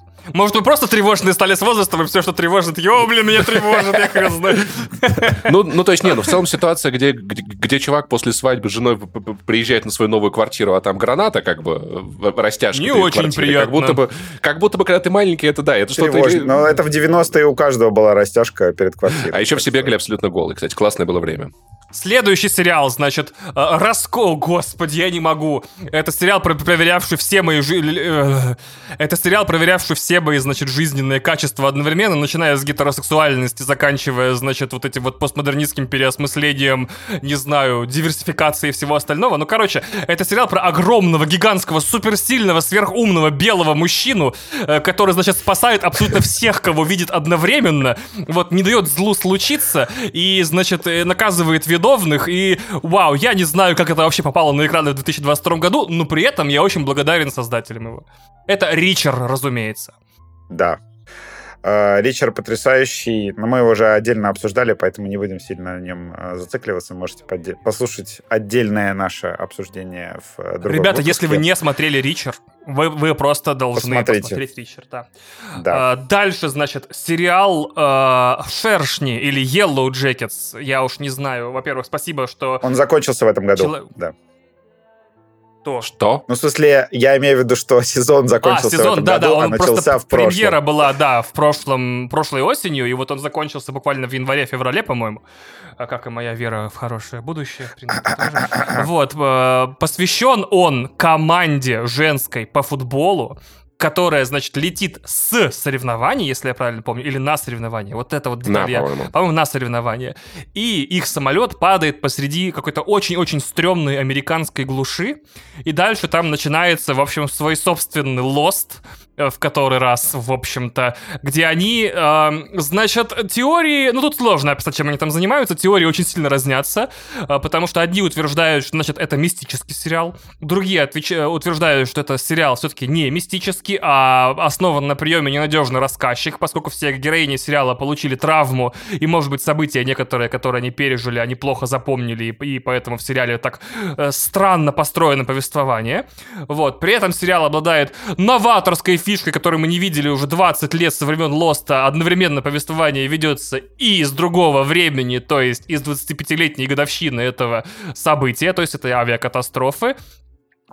И при этом это один из тоже, в общем-то, я могу сказать, лучших сериалов прошедшего времени но у меня к нему претензии. Мне, я, я, на самом деле, его посмотрел... Нет, ну как бы Лост и Отчаянные домохозяйки, это, конечно, классно. Ванди бы сказал, сказал, что они обязательно потрахались, да, совершенно точно. И знаешь... Переспал, ну, он не использовал глагол трахаться. Во-первых, во-первых, это первый сезон истории которая будет интересной, как мне кажется, сезону к 2625-му. Нам надо будет еще подождать триль, триллион это лет. Это нормально. Да, но я, я не считаю, что это нормально. Я не считаю, что это нормально. Тогда выпускайте да. интересные сезоны сразу! Вот. Ой. Короче, я посмотрел «Шершни», я не запомнил оттуда практически ничего. Я практически ничего не понял, я практически ничем не заинтересован. Атмосферно, красиво, но как бы разбудите меня, когда там что-то начнется. Пока что, типа, все ходят такие, короче, ну это на острове, ну там жесть была, нет, да, нет, мала, нет, это была жесть, как мы это пережили. А зрители такие, а когда каннибализм начнется, который в первой серии был показан? Слушай, там было такое, когда мы выживали. Да, это вообще А ведь вы знаете, что ну, мы пережили? Ох, бляха, что же вы пережили, интересно? Ты такой, сука, сколько можно? Смотрите, а, тут э, надо, короче, вмешать Стивена Кинга, который все правильно сказал. То, что это лучший... Ну, там первый сезон, он концентрируется на разработке персонажей. Моего И когда очка. у тебя есть такой... Да. Да, когда у тебя есть такой э, фундамент, потом другие сезоны будут восприниматься гораздо круче. Так работает Винс Гиллиган э, в своих сериалах. Я все сразу посмотрю. Спасибо. Па- спасибо. Все везде и сразу, да, Ну, посмотришь. Короче, это просто надо быть готовым, потому что это установочный э, сезон, который знакомит тебя с персонажами и прям знакомит очень-очень-очень-очень хорошо. И там на самом деле э, много чего происходит, но да, действительно глобально сюжет э, там не сильно двигается вперед. Тем не менее, сериал по-своему, ну, как бы, это ты как бы смотришь первый сезон и понимаешь, что вот, да, там, к третьему сезону это будет хитяра, там весь интернет будет в мемах, э, все будут там э, обсуждать э, главных героинь, не знаю, там какие-то косплеи делать, все остальное, и все актрисы там, которые в ключевых ролях, они либо станут Офигенно. звездами, либо уже Как В стали. эйфории, да. Да, то есть э, это просто очень важный сериал. Да, он пока только запрягает, но у меня есть ощущение, что дальше будет только сильно-сильно-сильно круче. Ну и тут надо просто любить, не знаю, вот этот вот магический реализм, который там происходит с, с персонажами. Я хочу вмешаться на секундочку с маленьким разгоном про вот э, вещи, которые происходят в сериале «Шершни» и в сериале «Разделение», который мы только что обсуждали. Я хочу сделать ответственное заявление с разгоном. Меня заебал э, Mystery Box Storytelling. Я вообще больше не могу. Хватит, блядь, хватит так делать. Типа, мы все знаем, чем это закончилось в прошлый раз. Сериал, который полностью состоял из Mystery Box Storytelling и был написан и придуман человеком, который Был великим. придумал Mystery Box Storytelling. Вот. э, то есть, объясню, что такое Mystery Box Storytelling. Не важно, что внутри коробочки, важно, что происходит. Единственный сериал, который это вытянул и сделал кайфово, это были Leftovers, motherfucker. Вот, все остальные Да. сериалы всосали Я говна через тряпку. Так вот, меня что бесит? Смотрите. Нет, Смотрите, Lost не сейчас, всосал сейчас говна. объясню. Ладно, допустим, я ради дискуссии готов... Lost это процесс. Я го- Про инцест. Вот, короче, смотри. Процесс. Да, да, да, конечно. Вот, э, значит, смотрите, разделение и шершни, да, вопросы, которые будут беспокоить на следующие сезоны. Что делают в Люмосе или Люмине, Люмане, Люман, Люман? Что делают в Люмане, что, чем занимается компания Люман, и что произошло с девочками на острове. Если вы пишете сериал, у которого главный драйвер зрительского внимания это ответ на вполне конкретный вопрос, как в Lost, что происходит на острове, то вы не можете, в какой-то момент попадаете в ловушку того, что вы не можете после там двух, трех, четырех, пяти сезонов дать на это ответ. Почему? По двум причинам. После такого количества, значит, зрительского времени, потраченного на сериал, а мы считаем его не в часах, мы считаем его в годах, никакой ответ не будет удовлетворительный. Даже если в Люмане занимаются поеданием нахуй младенцев в кетчупе, через пять сезонов, когда этот ответ будет дан, он тебя не удовлетворит. Если окажется, что они там э, свальную оргию с белочками устраивали девочки в шершнях, тебя тоже ответ не удовлетворит. И еще одна проблема. Если ты даешь этот ответ, то получается, твой зритель соскакивает с крючка. То есть получается, что до самого финала никакого ответа нельзя давать, и в конце его тоже нельзя давать, потому что ответ, который не дан, не может разочаровать. То есть мы с вами с двумя сериалами, я готов забиваться на вменяемые суммы, на вменяемые суммы, на тысячан. На тысячан готов забиваться, что до конца сериала шершни и разделение ответа на два главных вопроса, чем занимается Люман и что произошло с девочками на самом деле на острове, не будет дан. Или будет дан вот примерно так, как в Лосте, типа, ну, блядь, там, ну, остров хули, блядь, ну, там два чувака, которые один добро, другой зло сидели. Будет на самом деле супер забавно, если во втором сезоне разделения они такие расскажут, чем занимается Люмен, и герои будут дальше бороться. Поэтому я и готов забиваться, пожалуйста, собирайте пул. Вообще нифига нет. Потому что Mystery Box Storytelling так работает. Если ты зрителя долго держишь на этом крючке, у него ожидания повышаются. Он такой, Можно наверное... во втором сезоне с него соскочить. Это ты очень И- умный. Мне очень нравится, как ты в Твиттере постоянно такой, типа, можно было сделать так. Вся окружающая реальность говорит Вадиму, нет, так нельзя было сделать. Вот, то есть, понимаешь, это ты прекрасный, умный, вменяемый сценарист, э, не сценарист, господи, типа, и понимаешь, как такие вещи работают. Типа, можно снять напряжение вперед паровоза, да? Во-первых, э, Yellow Jackets, кстати, делает э, телеканал Showtime, который очень любит э, перезапускать сериалы внутри сериалов, если что. Например, Родина, да, Родина. которая Родина у Родина, да. Первые три сезона, там закончилась арка, которая началась в третьем сезоне, закончилась арка, которая началась в первом. И четвертого сезона это стал абсолютно другой сериал. Он как бы заново стартовал. И что-нибудь такое может случиться с Yellow Jackets, потому что у Шоутайм есть такое свойство. Так что, может быть, Может тебе быть, внезапно... Может быть. Но нет. То, что у Родины... Нет, не будет у такого. Серьезно. может я быть, тебе забиваюсь, я тебе забиваюсь в этом подкасте. Мы будем вести его пять лет, пока оба сериала не закончатся. И потом пять лет спустя я тебе скажу, ага, ну что, узнал, что там с девчонками на острове, чем Люман занимается? На каком-то выпуске прервемся, и потом такие там спустя пять лет. О, окей, да. Это тр- с вами, с вами 35-й выпуск, да.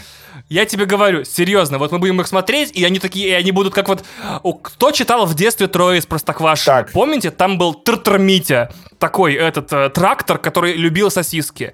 И дядя Федор, чтобы Тр-Тр Митя ехал, э, сидел на нем с удочкой, с сосиской, и Тр-Тр Митя ехал. Мне, сука, в 4 года пришлось понять э, эту относительную механику, чтобы понять, как этот процесс работает, но с тех пор это одна из самых сильных метафор бесконечной погони за, за вещи, которые ты не можешь догнать.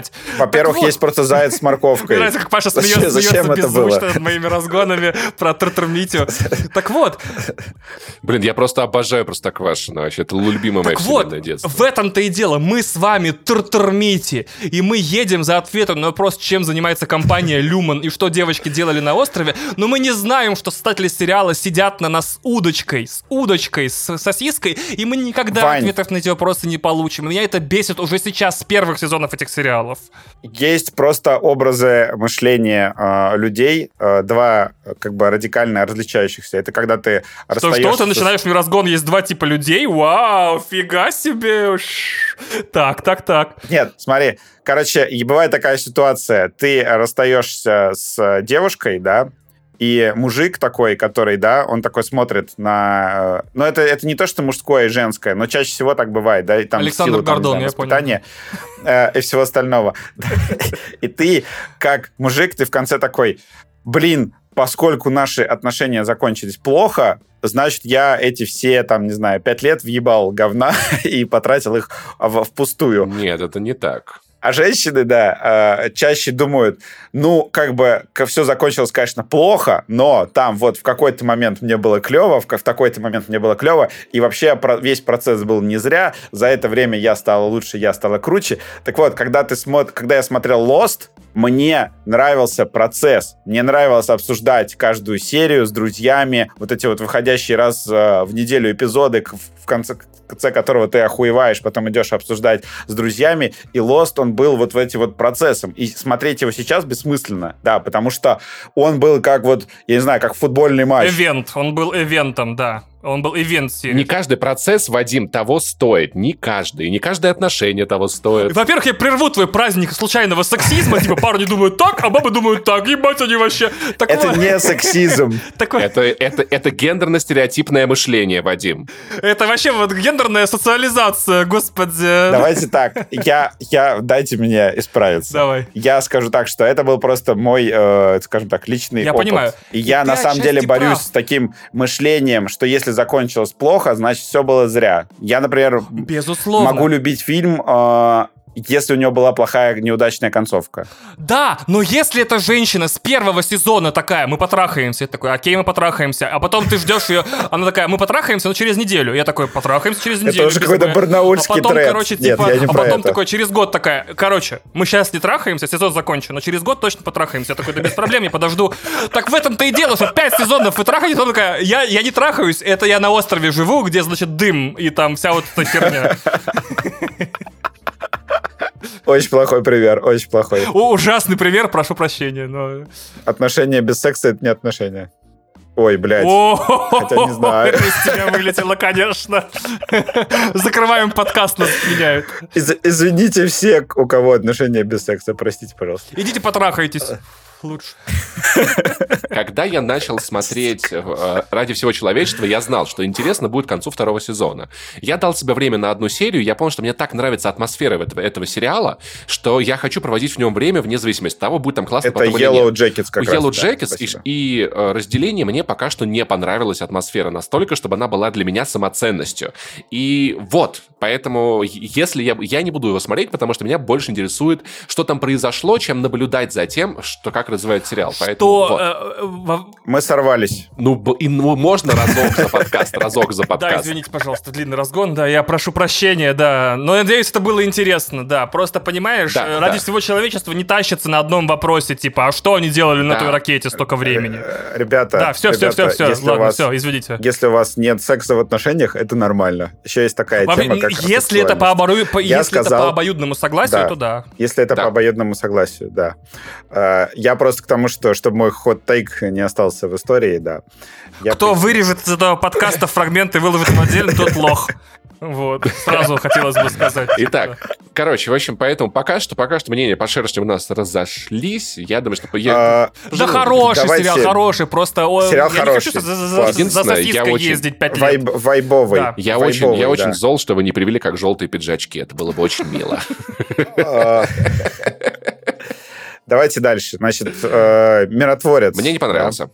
Я дотошнил его прям через силу. Да твой- твою ж мать. Неожиданный совершенно, да. Миротворец очень неожиданный спин от отряда самоубийц Джеймса Ганна, снятый Который Джеймсом Ганном по сценарию Джеймса Ганна про самого неожиданного, но довольно привлекательного героя полнометражного фильма, который разгребается с собственной жизнью после событий фильма и решает И свои снова имеет а, проблемы с родителями, жизненные кстати. проблемы, и в который раз это так на ново для Джеймса Ганна, который, заметьте, сколько фильмов снял, ни один из них не про отцов и детей, what the fuck, вот, нихера себе, впервые И человек самое коснулся главное, что э, Стражи Галактики 2.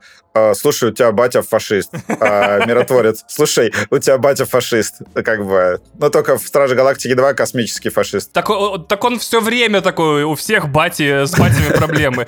Мне не понравился Миротворец, тоже как и Паше, но я а, понимаю, чем он мож- мог понравиться, и совершенно не осуждаю тех, кому он понравился. Да, я на самом деле тоже. Я удивлен, что вам не понравился, но вот как э, Ваня Ну, не тот, не на мой вайб.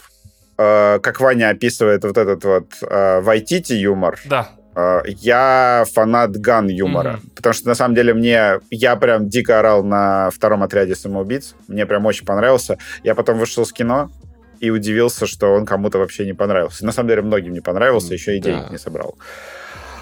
Вот. Я люблю этот гановский юмор э, абсурдный, где герои там, например, слишком долго едут в машине, слишком долго говорят, и ты уже понимаешь, что как бы сцена уже затянутая, но в этой затянутости... Я просто слишком много Гриффинов смотрел в этой жизни, чтобы... Да, на самом деле, да, это похоже в том числе на Гриффинов, вот. И Миротворец, на самом деле, мне сначала не понравился, но это вообще как э, все Сначала было режиссеры... кринжовенько, там, да.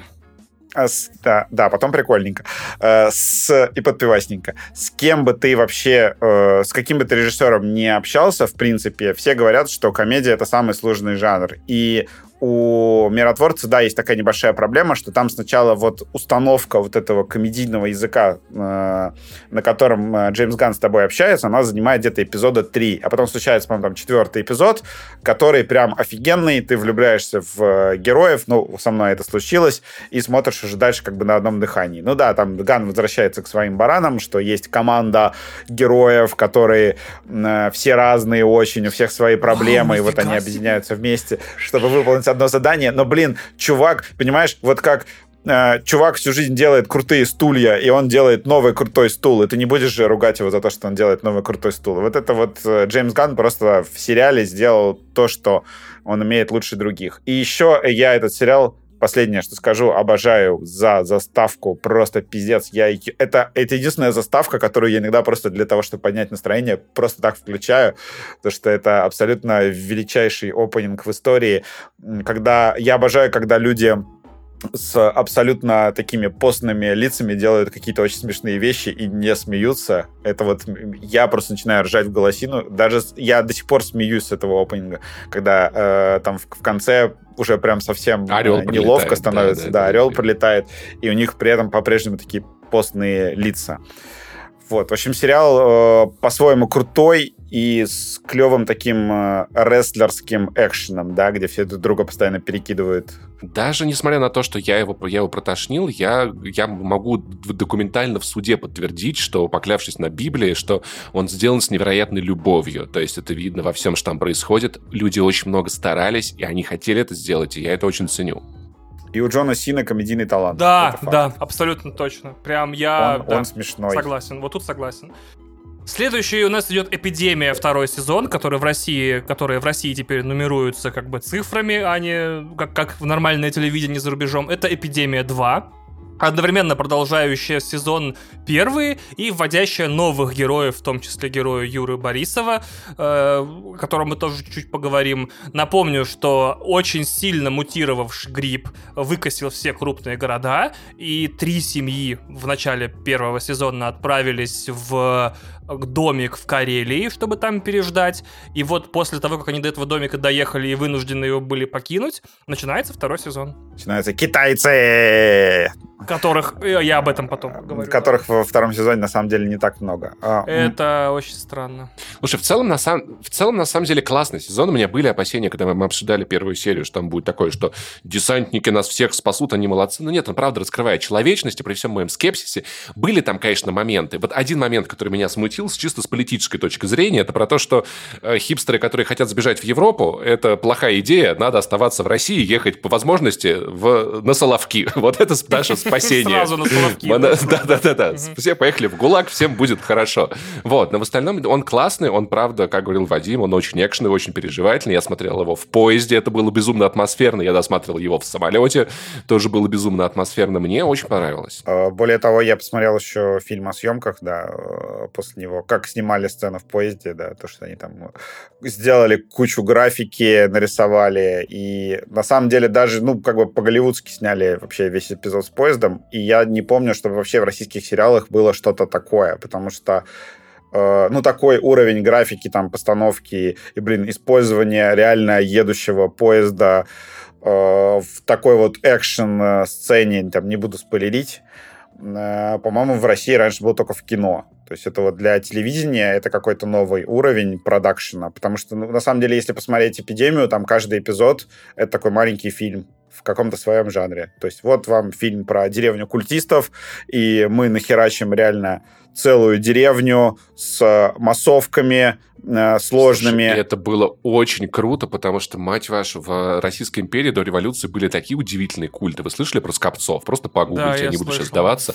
Я бы хотел, на самом деле, то есть э, можно было бы очень много всякого такого. Нет, нет, нет, нет, нет, нет, нет, нет. Но на самом деле э, это, это, это мы привыкли, что в Америке этот сеттинг, есть его много, да, И у нас Швеции. как будто... Вот. И мне, мне было очень прикольно интересно посмотреть. Да, то есть и чисто за продакшн э, я бы прям очень сильно похвалил режиссера, потому что они там и в пещерах снимали, и э, вот эту деревню сделали прям, ну, прям как бы, когда они приезжают в деревню культистам, да, ты такой видишь, что это живая деревня. Люди там что-то делают, там стучат молотками, куда-то ходят. Хорошая такая дорогая массовка, как вот в Голливуде, не знаю, как в «Варяге» каком-нибудь, э, сделано очень клево. И когда они начали использовать полноценный поезд, там еще же была история, что у них они... э, ну, им нужно было сделать э, поезд, состарить, и они его обработали этими, ну, вот этой вот... У кинематографиста есть такая грязь в баллончиках, ты просто хера, херачишь, да. Им РЖД дали э, там несколько вагонов, и они нахерачили эту всю грязь, и потом заболели ковидом, и две недели поезд стоял на зап- запасных путях, э, деньги капали, Мгм. Э, продюсер... Нет, это как бы состаривание им просто разрешили РЖД не убрать. Мгм. Сказали, ладно, пусть стоит поезд две недели. В общем, кто-то, наверное, возможно, из-за съемок эпидемии не успел э, доехать до своей бабушки в Карелию, потому что э, один поезд в расписании просто не приехал, э, потому что он стоял э, на съемках. Там много такого классного сделано, и э, я что-то увидел там как бы критику какую-то между делом, но мне показалось, что, в принципе, для восьмиэпизодника получилось все достаточно цельно и круто, и э, ну, как бы в, то, что я вам рассказывал, да, про финал, вы, наверное, уже знаете, да, в чем дело. То, что там случилась типа такая жесть, которую не так часто делают Да, э, Да. э, даже в американском кино. Там много таких моментов кармических, то что, да, персонаж э, как-то искупает, э, пытается искупить свою вину, спасая других героев. И это прям там, это вообще тема сезона второго, да, карма. Если ты подумаешь, если ты э, просто перечислишь себе в голове всех персонажей, которые погибли, ну, как бы среди глав, блин, среди ключевых героев, скажем так, э, всех персонажей, которые погибли в этом сезоне, ты понимаешь, что у всех какая-то карма. То есть они э, погибли, чтобы искупить какую-то вину. Это прям очень классно. Я очень был удивлен тому... То есть я не хочу ругать сценаристов э, российских по ряду собственных личных причин. Меня просто... Я буду высказывать, так сказать, мнение о сериале, да?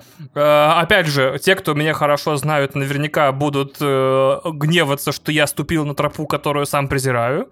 Но и, типа, в, в, в, пос... да, в последний, значит, сезон, первый, точнее, закончился чем? Значит, пришли китайцы, если вы не знаете, вдруг пришли китайцы, такие, мы китайцы. Я такой, окей, китайцы. Где китайцы весь второй сезон? Чё, куда делись китайцы? Дальше, значит, ну, во как? второй серии, Есть во один. второй серии, значит, э, чё вообще? Так мало того, за второй сезон, типа, zero информации, что делают китайцы. Потому что высказывается Знаешь, почему? предположение, а потом, значит, оно оспаривается, потом снова высказывается новое, и тоже оспаривается. Я такой, спасибо, очень интересно. Потому что пришел новый режиссер и сказал, блин, ваш сценарий что-то не очень, давайте это, э, то, короче, уберем китайцев чуть-чуть. Круто. На- наверное, этот же новый режиссер, потрясающий и замечательный человек, счастья ему и успехов в карьере, такой, а что если, значит, нам нужно увести героев из локации, в которой они находятся, э, под сюжетным обоснованием того, что там радиация. У них начнутся прыщи, выпадать волосы и все симптом- симптомы лучевой болезни, а потом мы про это забудем, потому что вы же знаете все, Чернобыль смотрели, да, что главный способ от радиации это уйти от нее. Типа, если вы А облучились... прыщи у них вроде не от радиации были. Это От типа как антисанитарии, это грязь. да, То, что они не, мыли, не мылись, да. Так что ты... Так вот, да, и я такой, типа, они, значит, облучились там все во второй серии, а потом ну, такие... слегка облучились, и все. Ну, бывает, что. Ну и все, и ушел. Ну, типа, да, а- и симптомы закончились чудесно. Вот. Не, ну если ты недолго... Мы не знаем, сколько там рентген было. Так Мы знаем абсолютно точно, потому что мальчик называет нам суммы. Показали. Да, суммы эти облучи. Ой, в Чернобыле А, да. тоже сначала было 3,5, а, А потом ага, not great, понятно. not terrible. Наверное, они тоже облучились, Ага. типа, ну не то чтобы супер топ, но и не, ну и не смертельно. И каждая серия, да, Вадим прав, Ладно. Вадим прав. Это реально альманах Смотреть по жанрам. интересно. Смотреть, ладно. Вот, я к этому вернусь. Вот, значит, да, правда, каждая серия это альманах. Типа, первая серия это экранизация Кристининого разгона про то, как сложно быть филологом и руководителем творческого коллектива, если случится в мире апокалипсис, в то время как одни из наших друзей это военный и медик. То есть очень круто вот так вот мы живем, у нас друзья есть военный и медик, они муж и жена, мы такие, если что, мы едем к Кайсиным срочно, как только в Москве что-то случается, и мы с ними выживаем, мы их развлекаем, я им рассказываю английские анекдоты, Кристина руководит творческим коллективом. На когда Кристина читала этот стендап со сцены, в зале был Роман Кантер, я абсолютно знаю точно это, и поэтому я такой, ага, подрезал у Кристины, типа, завязку для второго сезона, вот, поэтому, Роман, я все знаю, возьмите меня сценаристом третьего, я вам нормально все сделаю. Так вот, вторая серия это типа «Тихое место 2», например, да, тоже люди выживают в каком-то заводе там и пытаются оттуда свалить.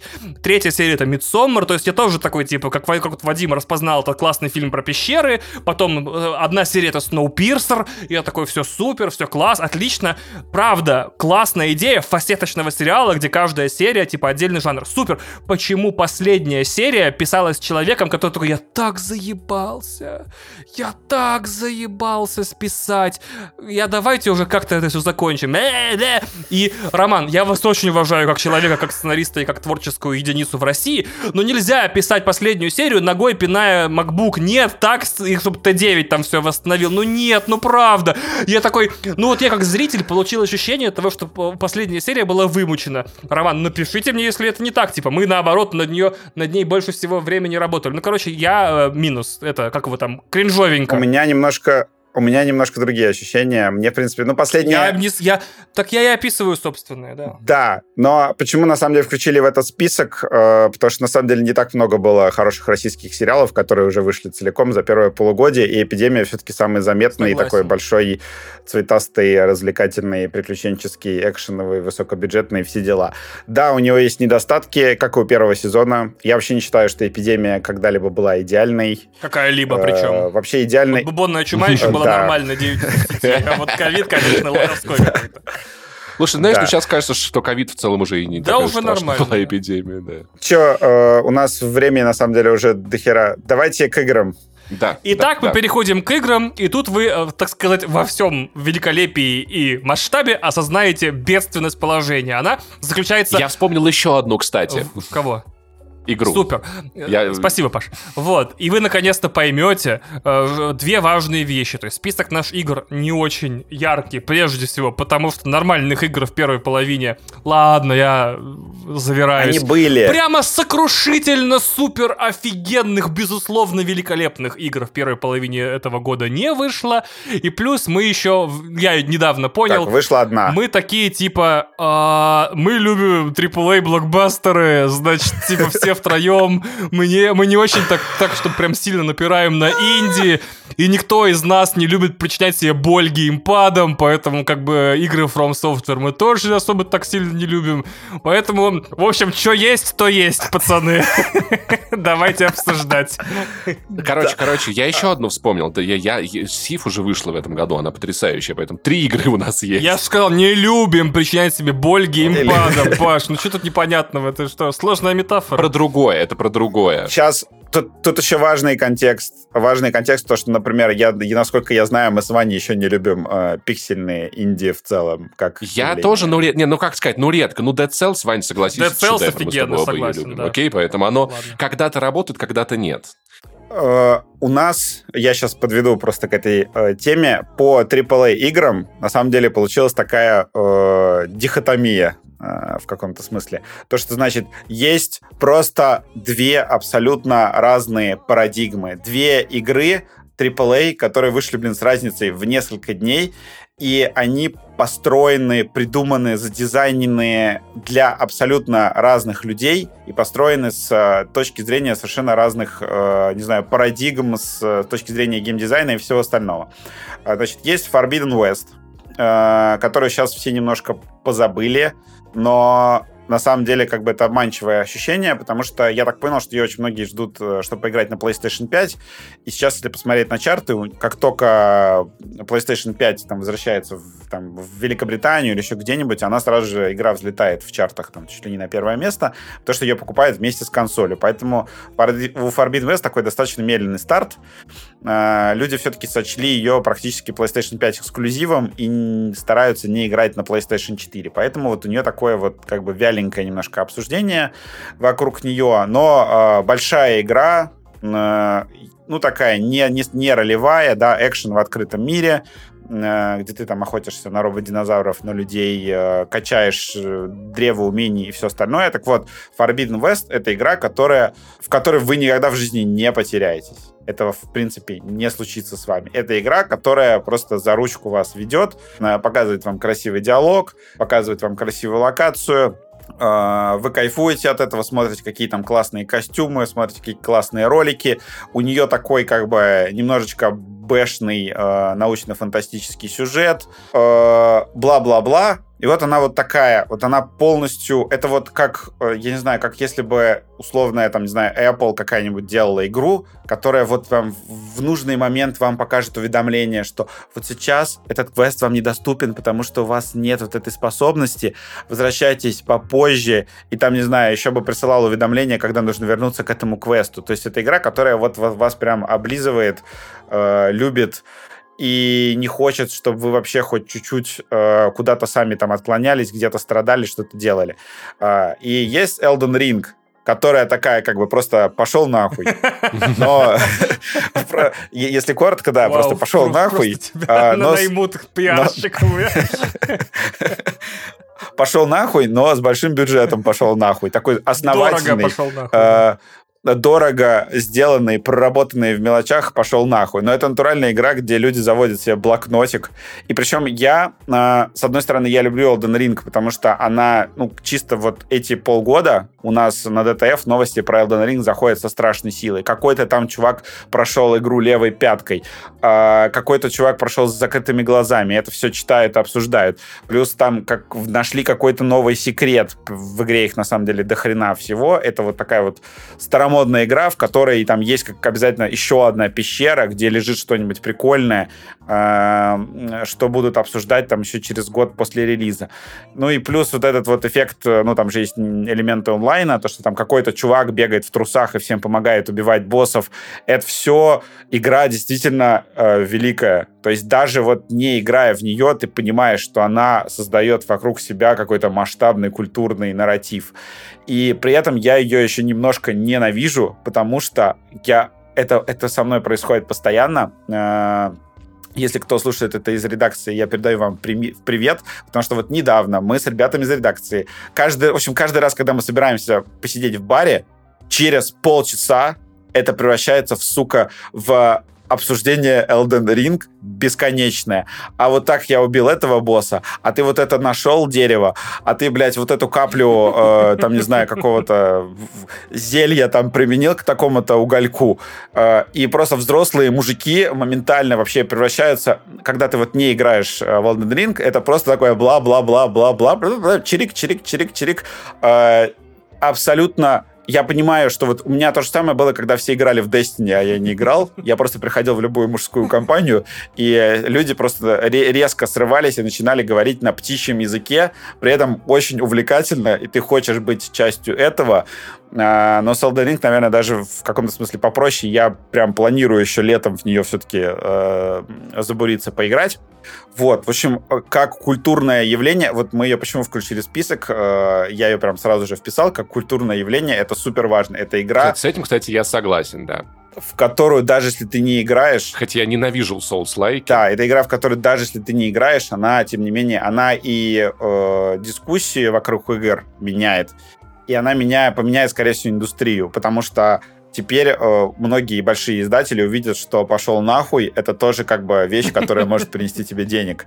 Да, то есть Elden Ring, она изменит индустрию, как, э, я думаю, в, каков, успех Elden Ring, вот эти вот около Call of Duty продажи ее, изменит индустрию не менее сильно, скорее всего, чем э, релиз Зельды в свое время. То есть это прям очень большая важная игра. Ну, э, объективно, скорее всего, это будет игрой года, потому что все перенесли, все убрали, и будет в этом году, скорее всего, очень скучно, так то, что все такие пальчиком тыкнут в Elden Ring. Для меня Horizon игра года. Хотя посмотрим на, на, на Рагнарёк, если он выйдет в этом году. Для меня, скорее всего... Я не знаю, я надеюсь, что Калиста Протокол для меня будет игрой года.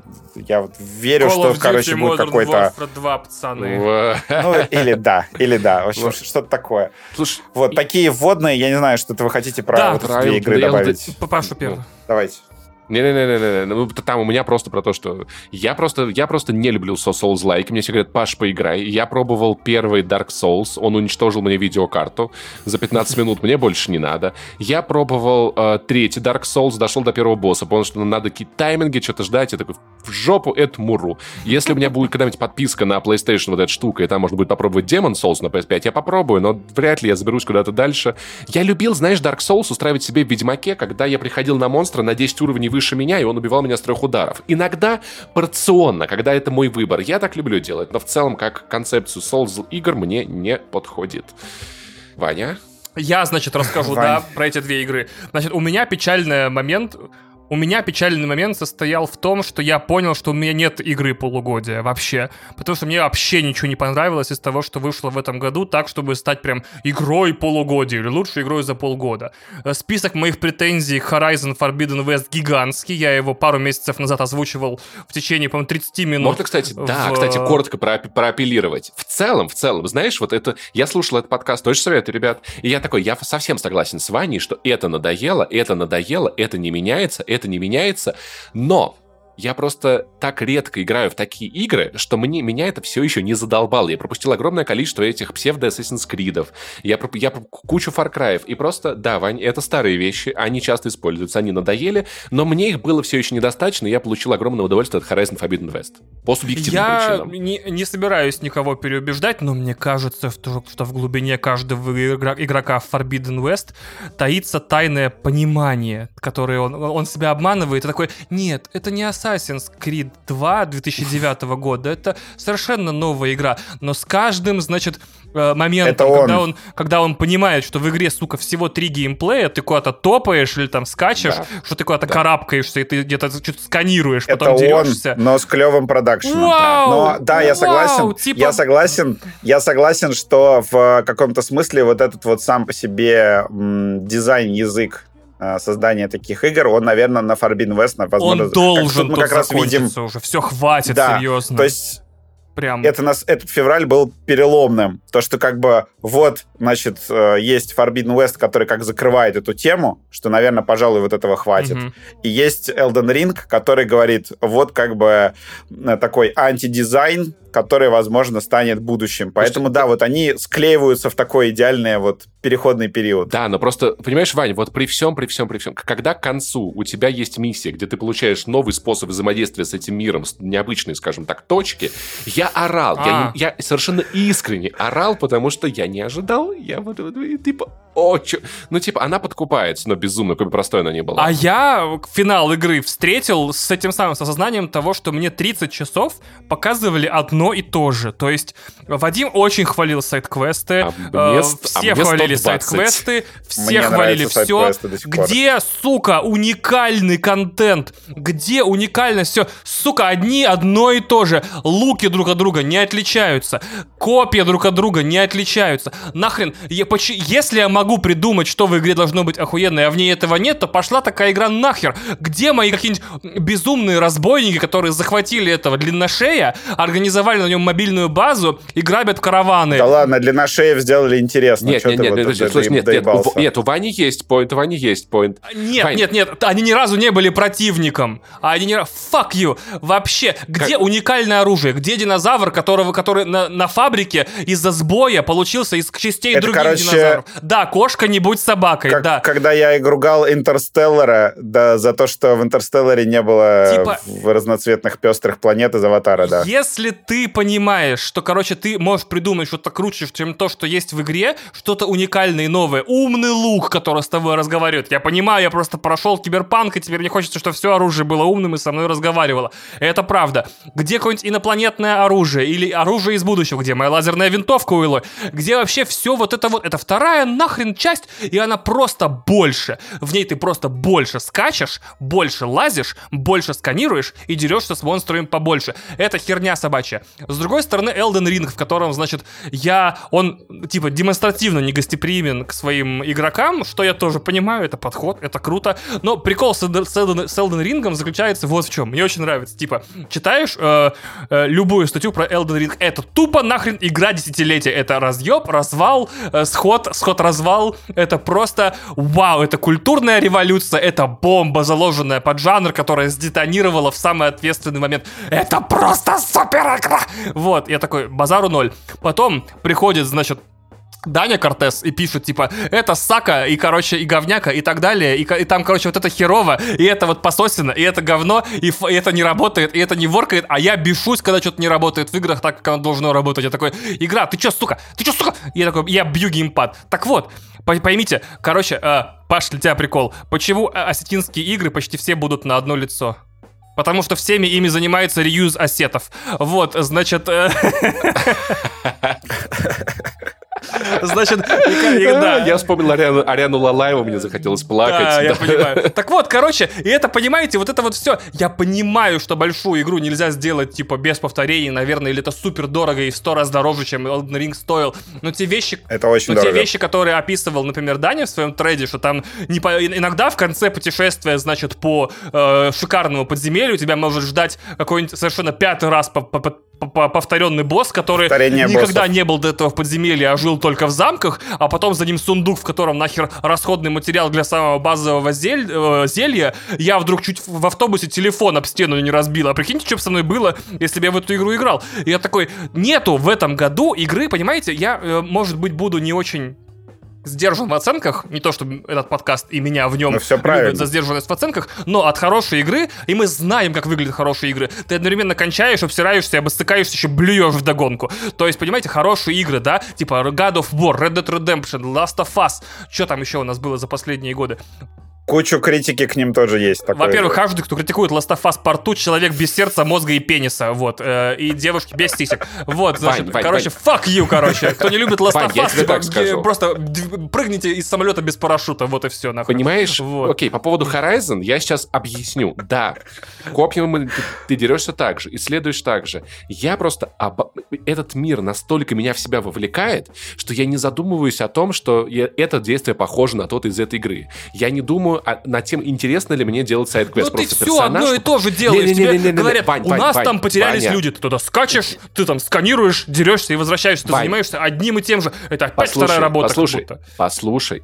Я зачищаю базы не потому, что мне очень нравится защищать базы, а потому что я хочу, чтобы в этом мире было меньше Чтобы баз были злодеями. защищенные базы, блядь. Да, я я, понимаю. настолько вжи- вживаюсь, я настолько вживаюсь в этот мир, Чтобы припасы вот в тот район поступали нормально.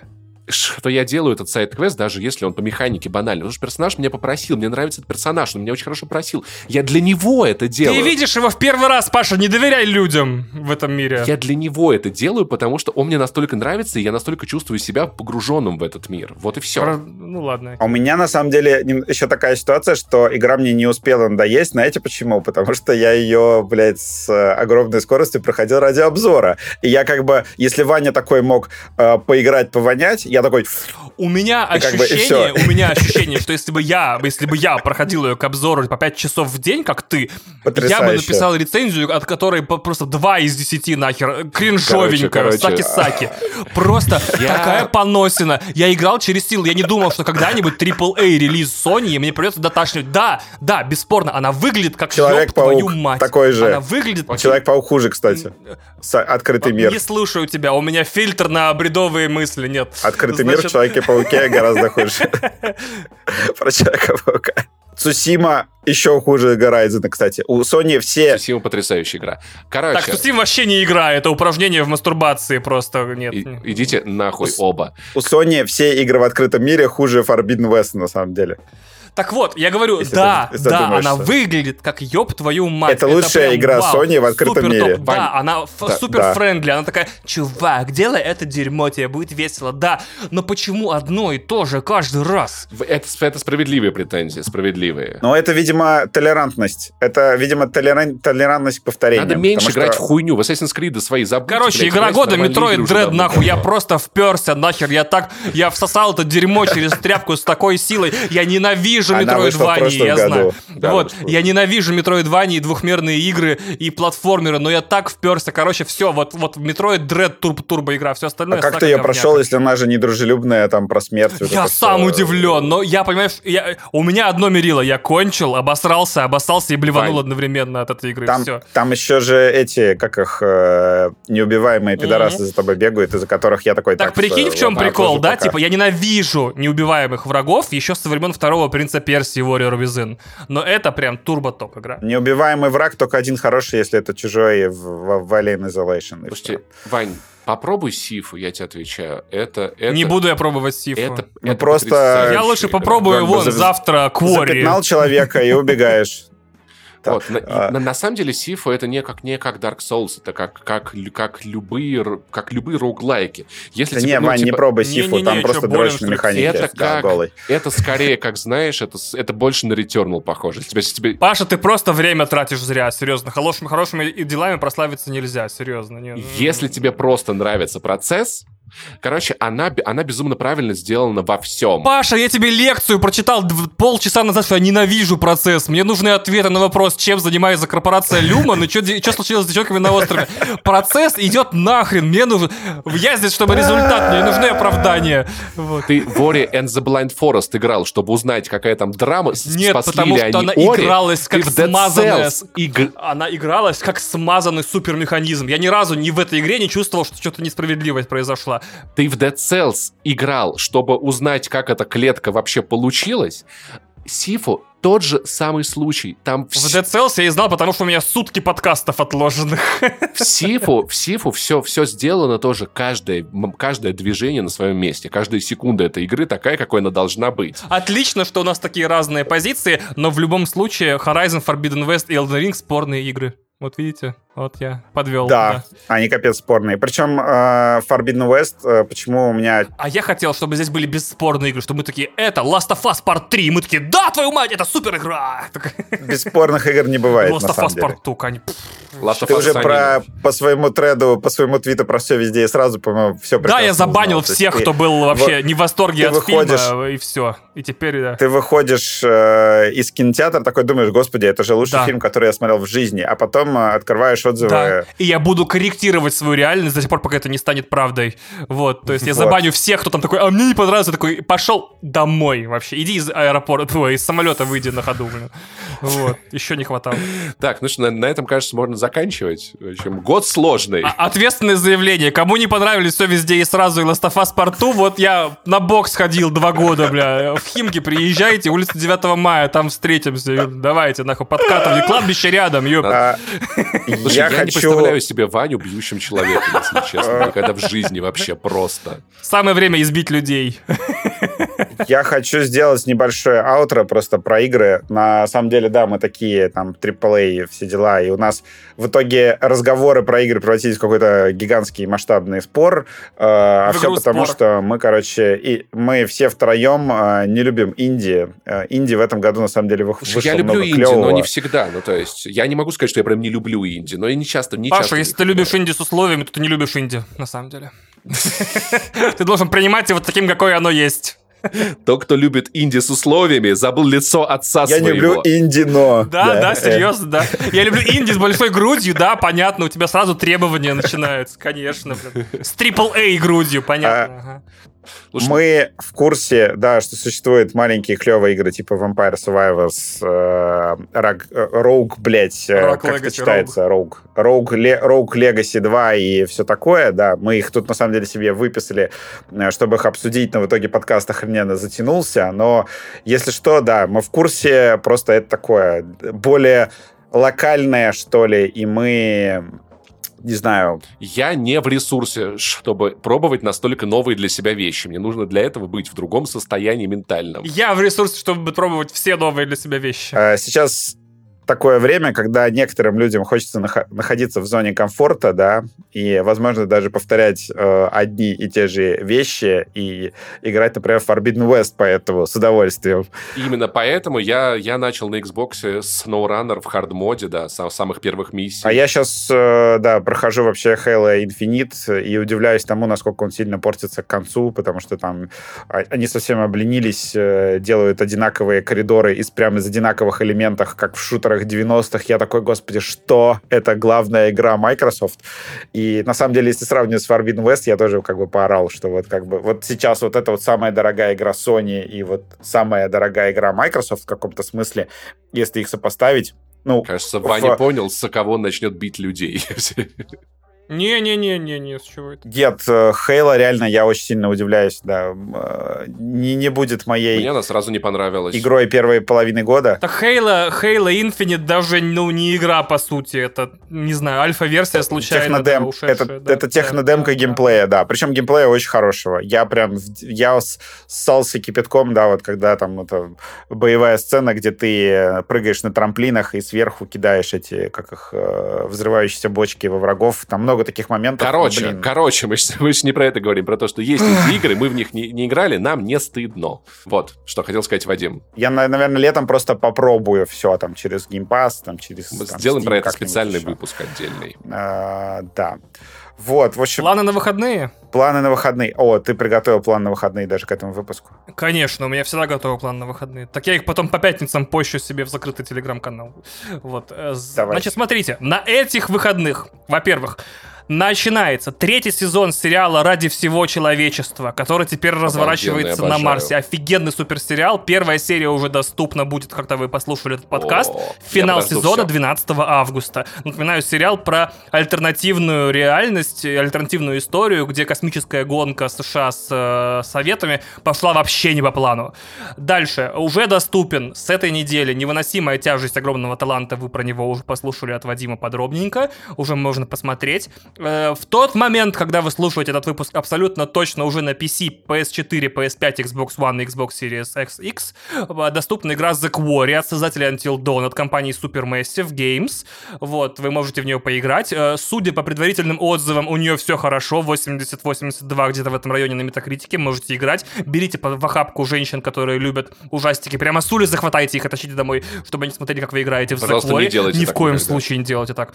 Вот, Мисс Марвел начался первый сезон. Первая серия уже доступна. Финал сезона 13 июля. Я вам всегда финал сезона буду напоминать, потому что я вас так люблю, дорогие слушатели. Э, Фильм с Адамом Сэндлером про баскетбол под названием The Hustle уже доступен на Netflix, можете посмотреть. Это изнанка баскетбольной жизни, где конфликты со спонсорами, командами, тренерами и всем остальным показано очень-очень круто. У фильма довольно Баск- сносные короче. рецензии. Не шедевр, но если вы любите баскет, ваша, ваша тема. Э, Криминальный сериал тоже, кстати, основаны, по-моему, на подкасте или на книге, или на документальном фильме под названием «Staircase», на русском «Лестничная клетка» или «Лестница» с Колином Фёртом и актрисой, которую я забыл, потому что я дебик и плохо подготовился. Э, Мини-сериал полностью такой. Оливия Кол... Нет, не Оливия Колман, бля. Нет. Тони Гос- Тони Коллетт. Тони Коллетт, да. Да. причем это в одно слово. Ее зовут Тони Коллетт. Вот, значит, это Тоника Лет. Вот. А, уже закончен, то есть вы можете все 8 серий посмотреть залпом уже на этих выходных. Э, Это детективный сериал, где люди расследуют убийство, такого никогда не было. И в этот понедельник уже выйдет финальная серия третьего, кажется, сезона Барри, э, роскошного сериала Билла Хейдера, которого вы, вы видели в миллионе комедий двухтысячных, который теперь стал сценаристом, продюсером и иногда и режиссером своего собственного сериала про наемного убийцу, который бросает наемное убийство и становится театральным актером. Шикарный сериал, в который я безоглядно влюбился на втором сезоне в серии про каратиста, которую можно посмотреть отдельно от сериала и все равно умереть от смеха. Пожалуйста, погуглите. И на этих выходных, э, точнее в этот вторник, стало доступно для наших э, любимых читателей э, книг в оригинале э, Роман «Аврора» Дэвида Кеппа. Это режиссер, это сценарист, точнее, «Миссия неуполнима», «Парка юрского периода» и «Первого Человека-паука», который наконец-то написал, ну не продолжение, а второй роман в карьере, э, который рассказывает о том, что будет с Америкой э, после глобального, супер офигенного солнечного шторма, который одновременно по всей стране на полтора года примерно отрубит и интернет, и радио, и телевидение, и электричество, и взорвет все ядерные электростанции, и неядерные тоже. Полностью вся планета погрузится во тьму. Книга вышла во вторник, в понедельник уже вышли новости, что Netflix купил права на фильм и прикрепил к нему не кого-нибудь, а Кэтрин Бигелоу. Это режиссерка э, «Повелителя бури», Оскар, между прочим, получившая за него, и жена бывшая Джеймса Кэмерона. Так что вот, планы на эти выходные. Читать, э, играть в, кле- в клевые видеоигры ужастики и смотреть кучу сериалов. Надеюсь, у вас есть на это все время. Это было прекрасно. Спасибо. Спасибо большое. Давайте Так, на- прощаться. На, этом все. Да, давайте на следующей неделе, ребят, приходите сюда же. Вы знаете, где, где нас искать. Обсудим с вами конференции, которые будут проходить в ближайшие дни. Что там показали, что не показали, что мы по всему поводу этого думаем. Все, давайте. Не будем больше тянуть. Целуем. Пока. Заранее готовимся к тому, что на следующей неделе будет просто истерика. Типа, все игры говно, буду кричать я. Все игры великолепны, будет кричать Вадим. Я очень устал, БРФДЗ будет говорить Паша. В общем, вот вам прогнозы на будущий эфир. На что следующей неделе. Да, на этом мы закончим. Все, целуем. Пока.